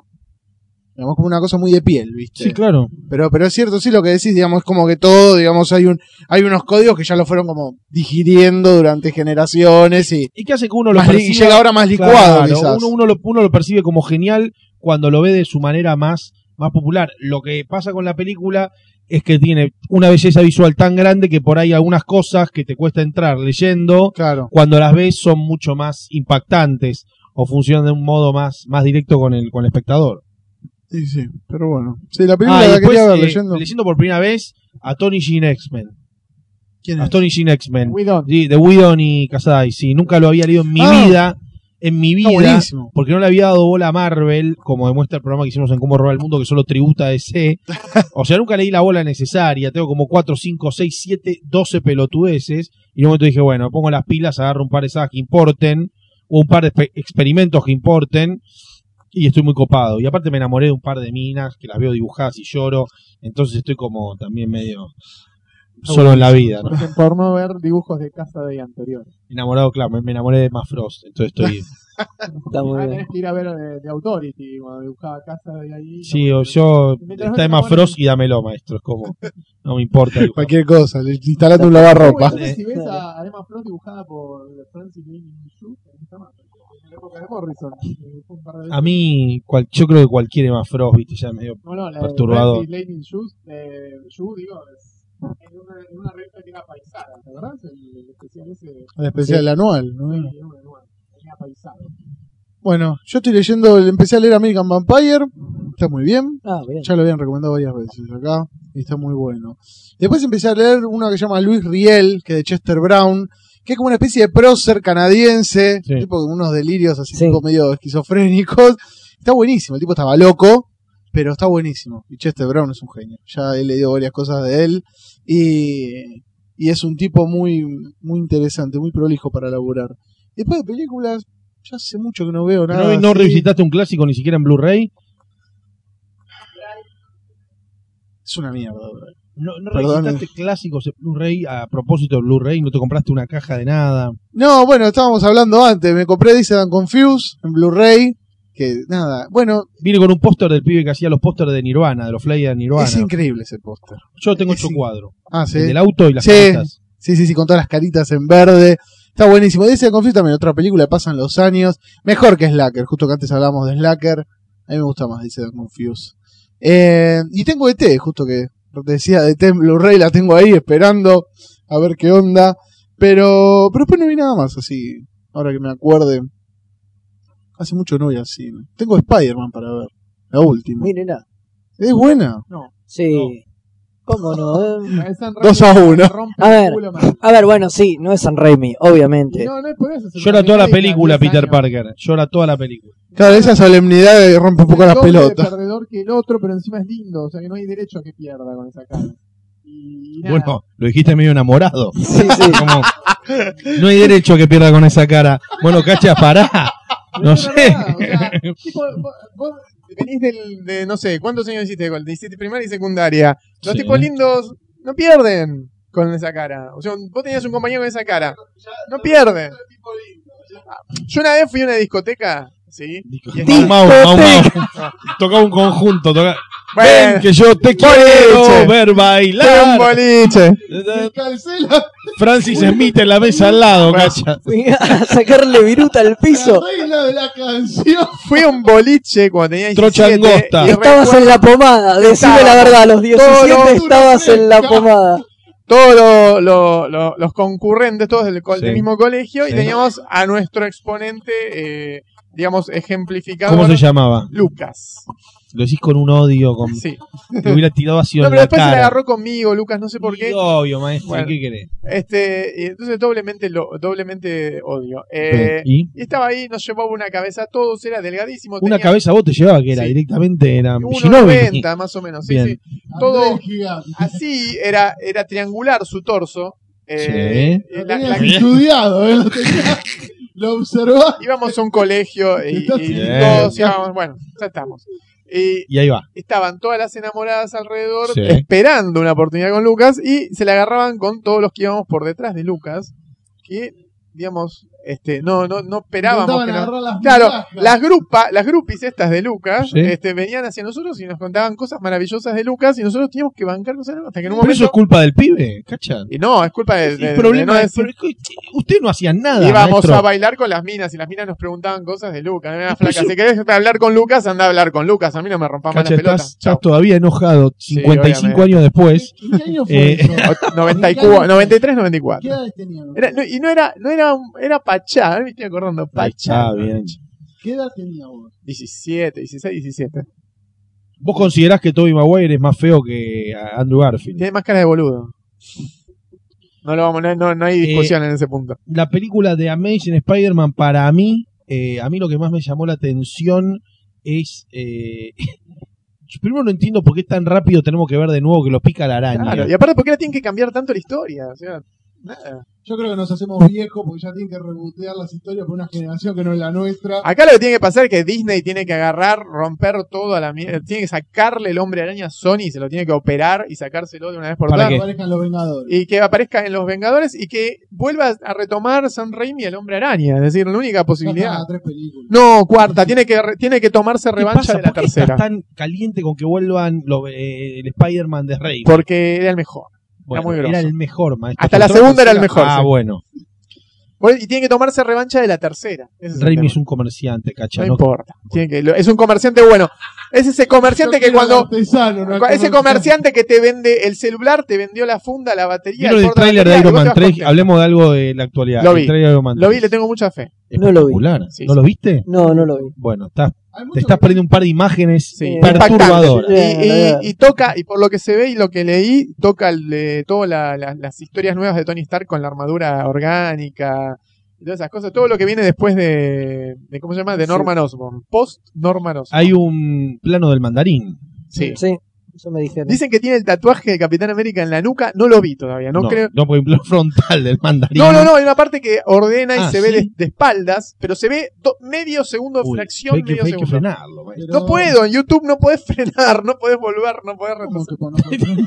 A manivela lo maneja Cacha. Claro. YouTube va tirando. No, no, te bajás No el trailer, te bajás el trailer de YouTube, lo pasás despacito y de manera, es muy, la imagen es muy, ¿cómo se llama esto? Veloz. Veloz, no hay manera de, no, no tenés, no hay reproductores que vayan un cuadro para atrás, no sé Bien. cómo hacen esa gente. Está muy mal de la cabeza.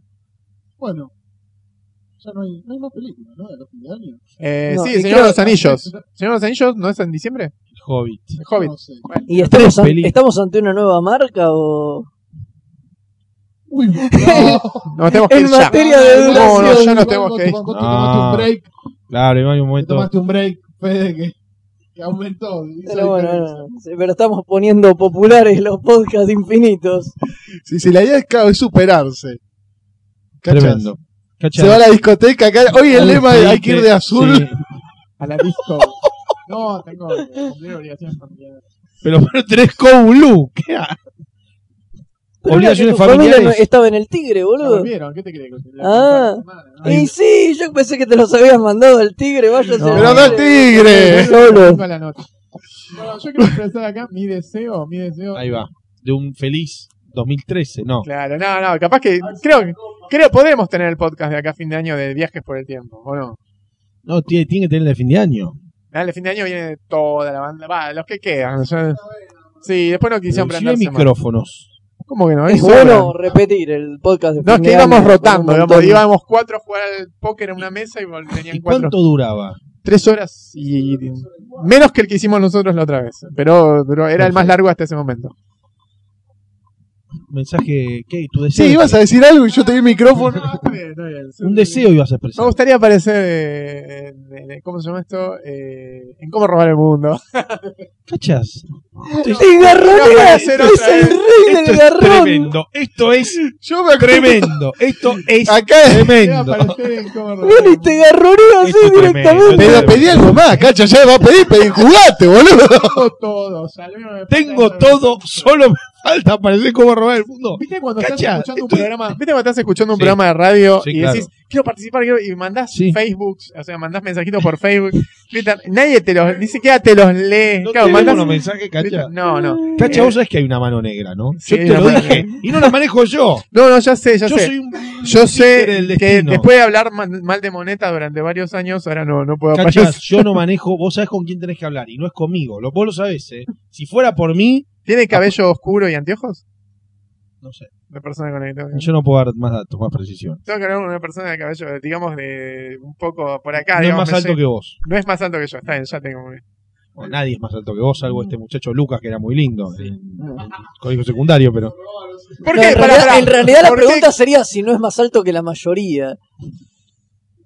no puedo responder. No Hay, hay gente más alta Cacha, que yo. estás en una lista, lo único que te puedo decir es esto. Y no, es- no es, y no es la lista de convocados al mundial. ¿Lo tenés, No. ¿lo tenés en Facebook a Lucas? No, no puedo tener Facebook en Facebook. ¿Por qué?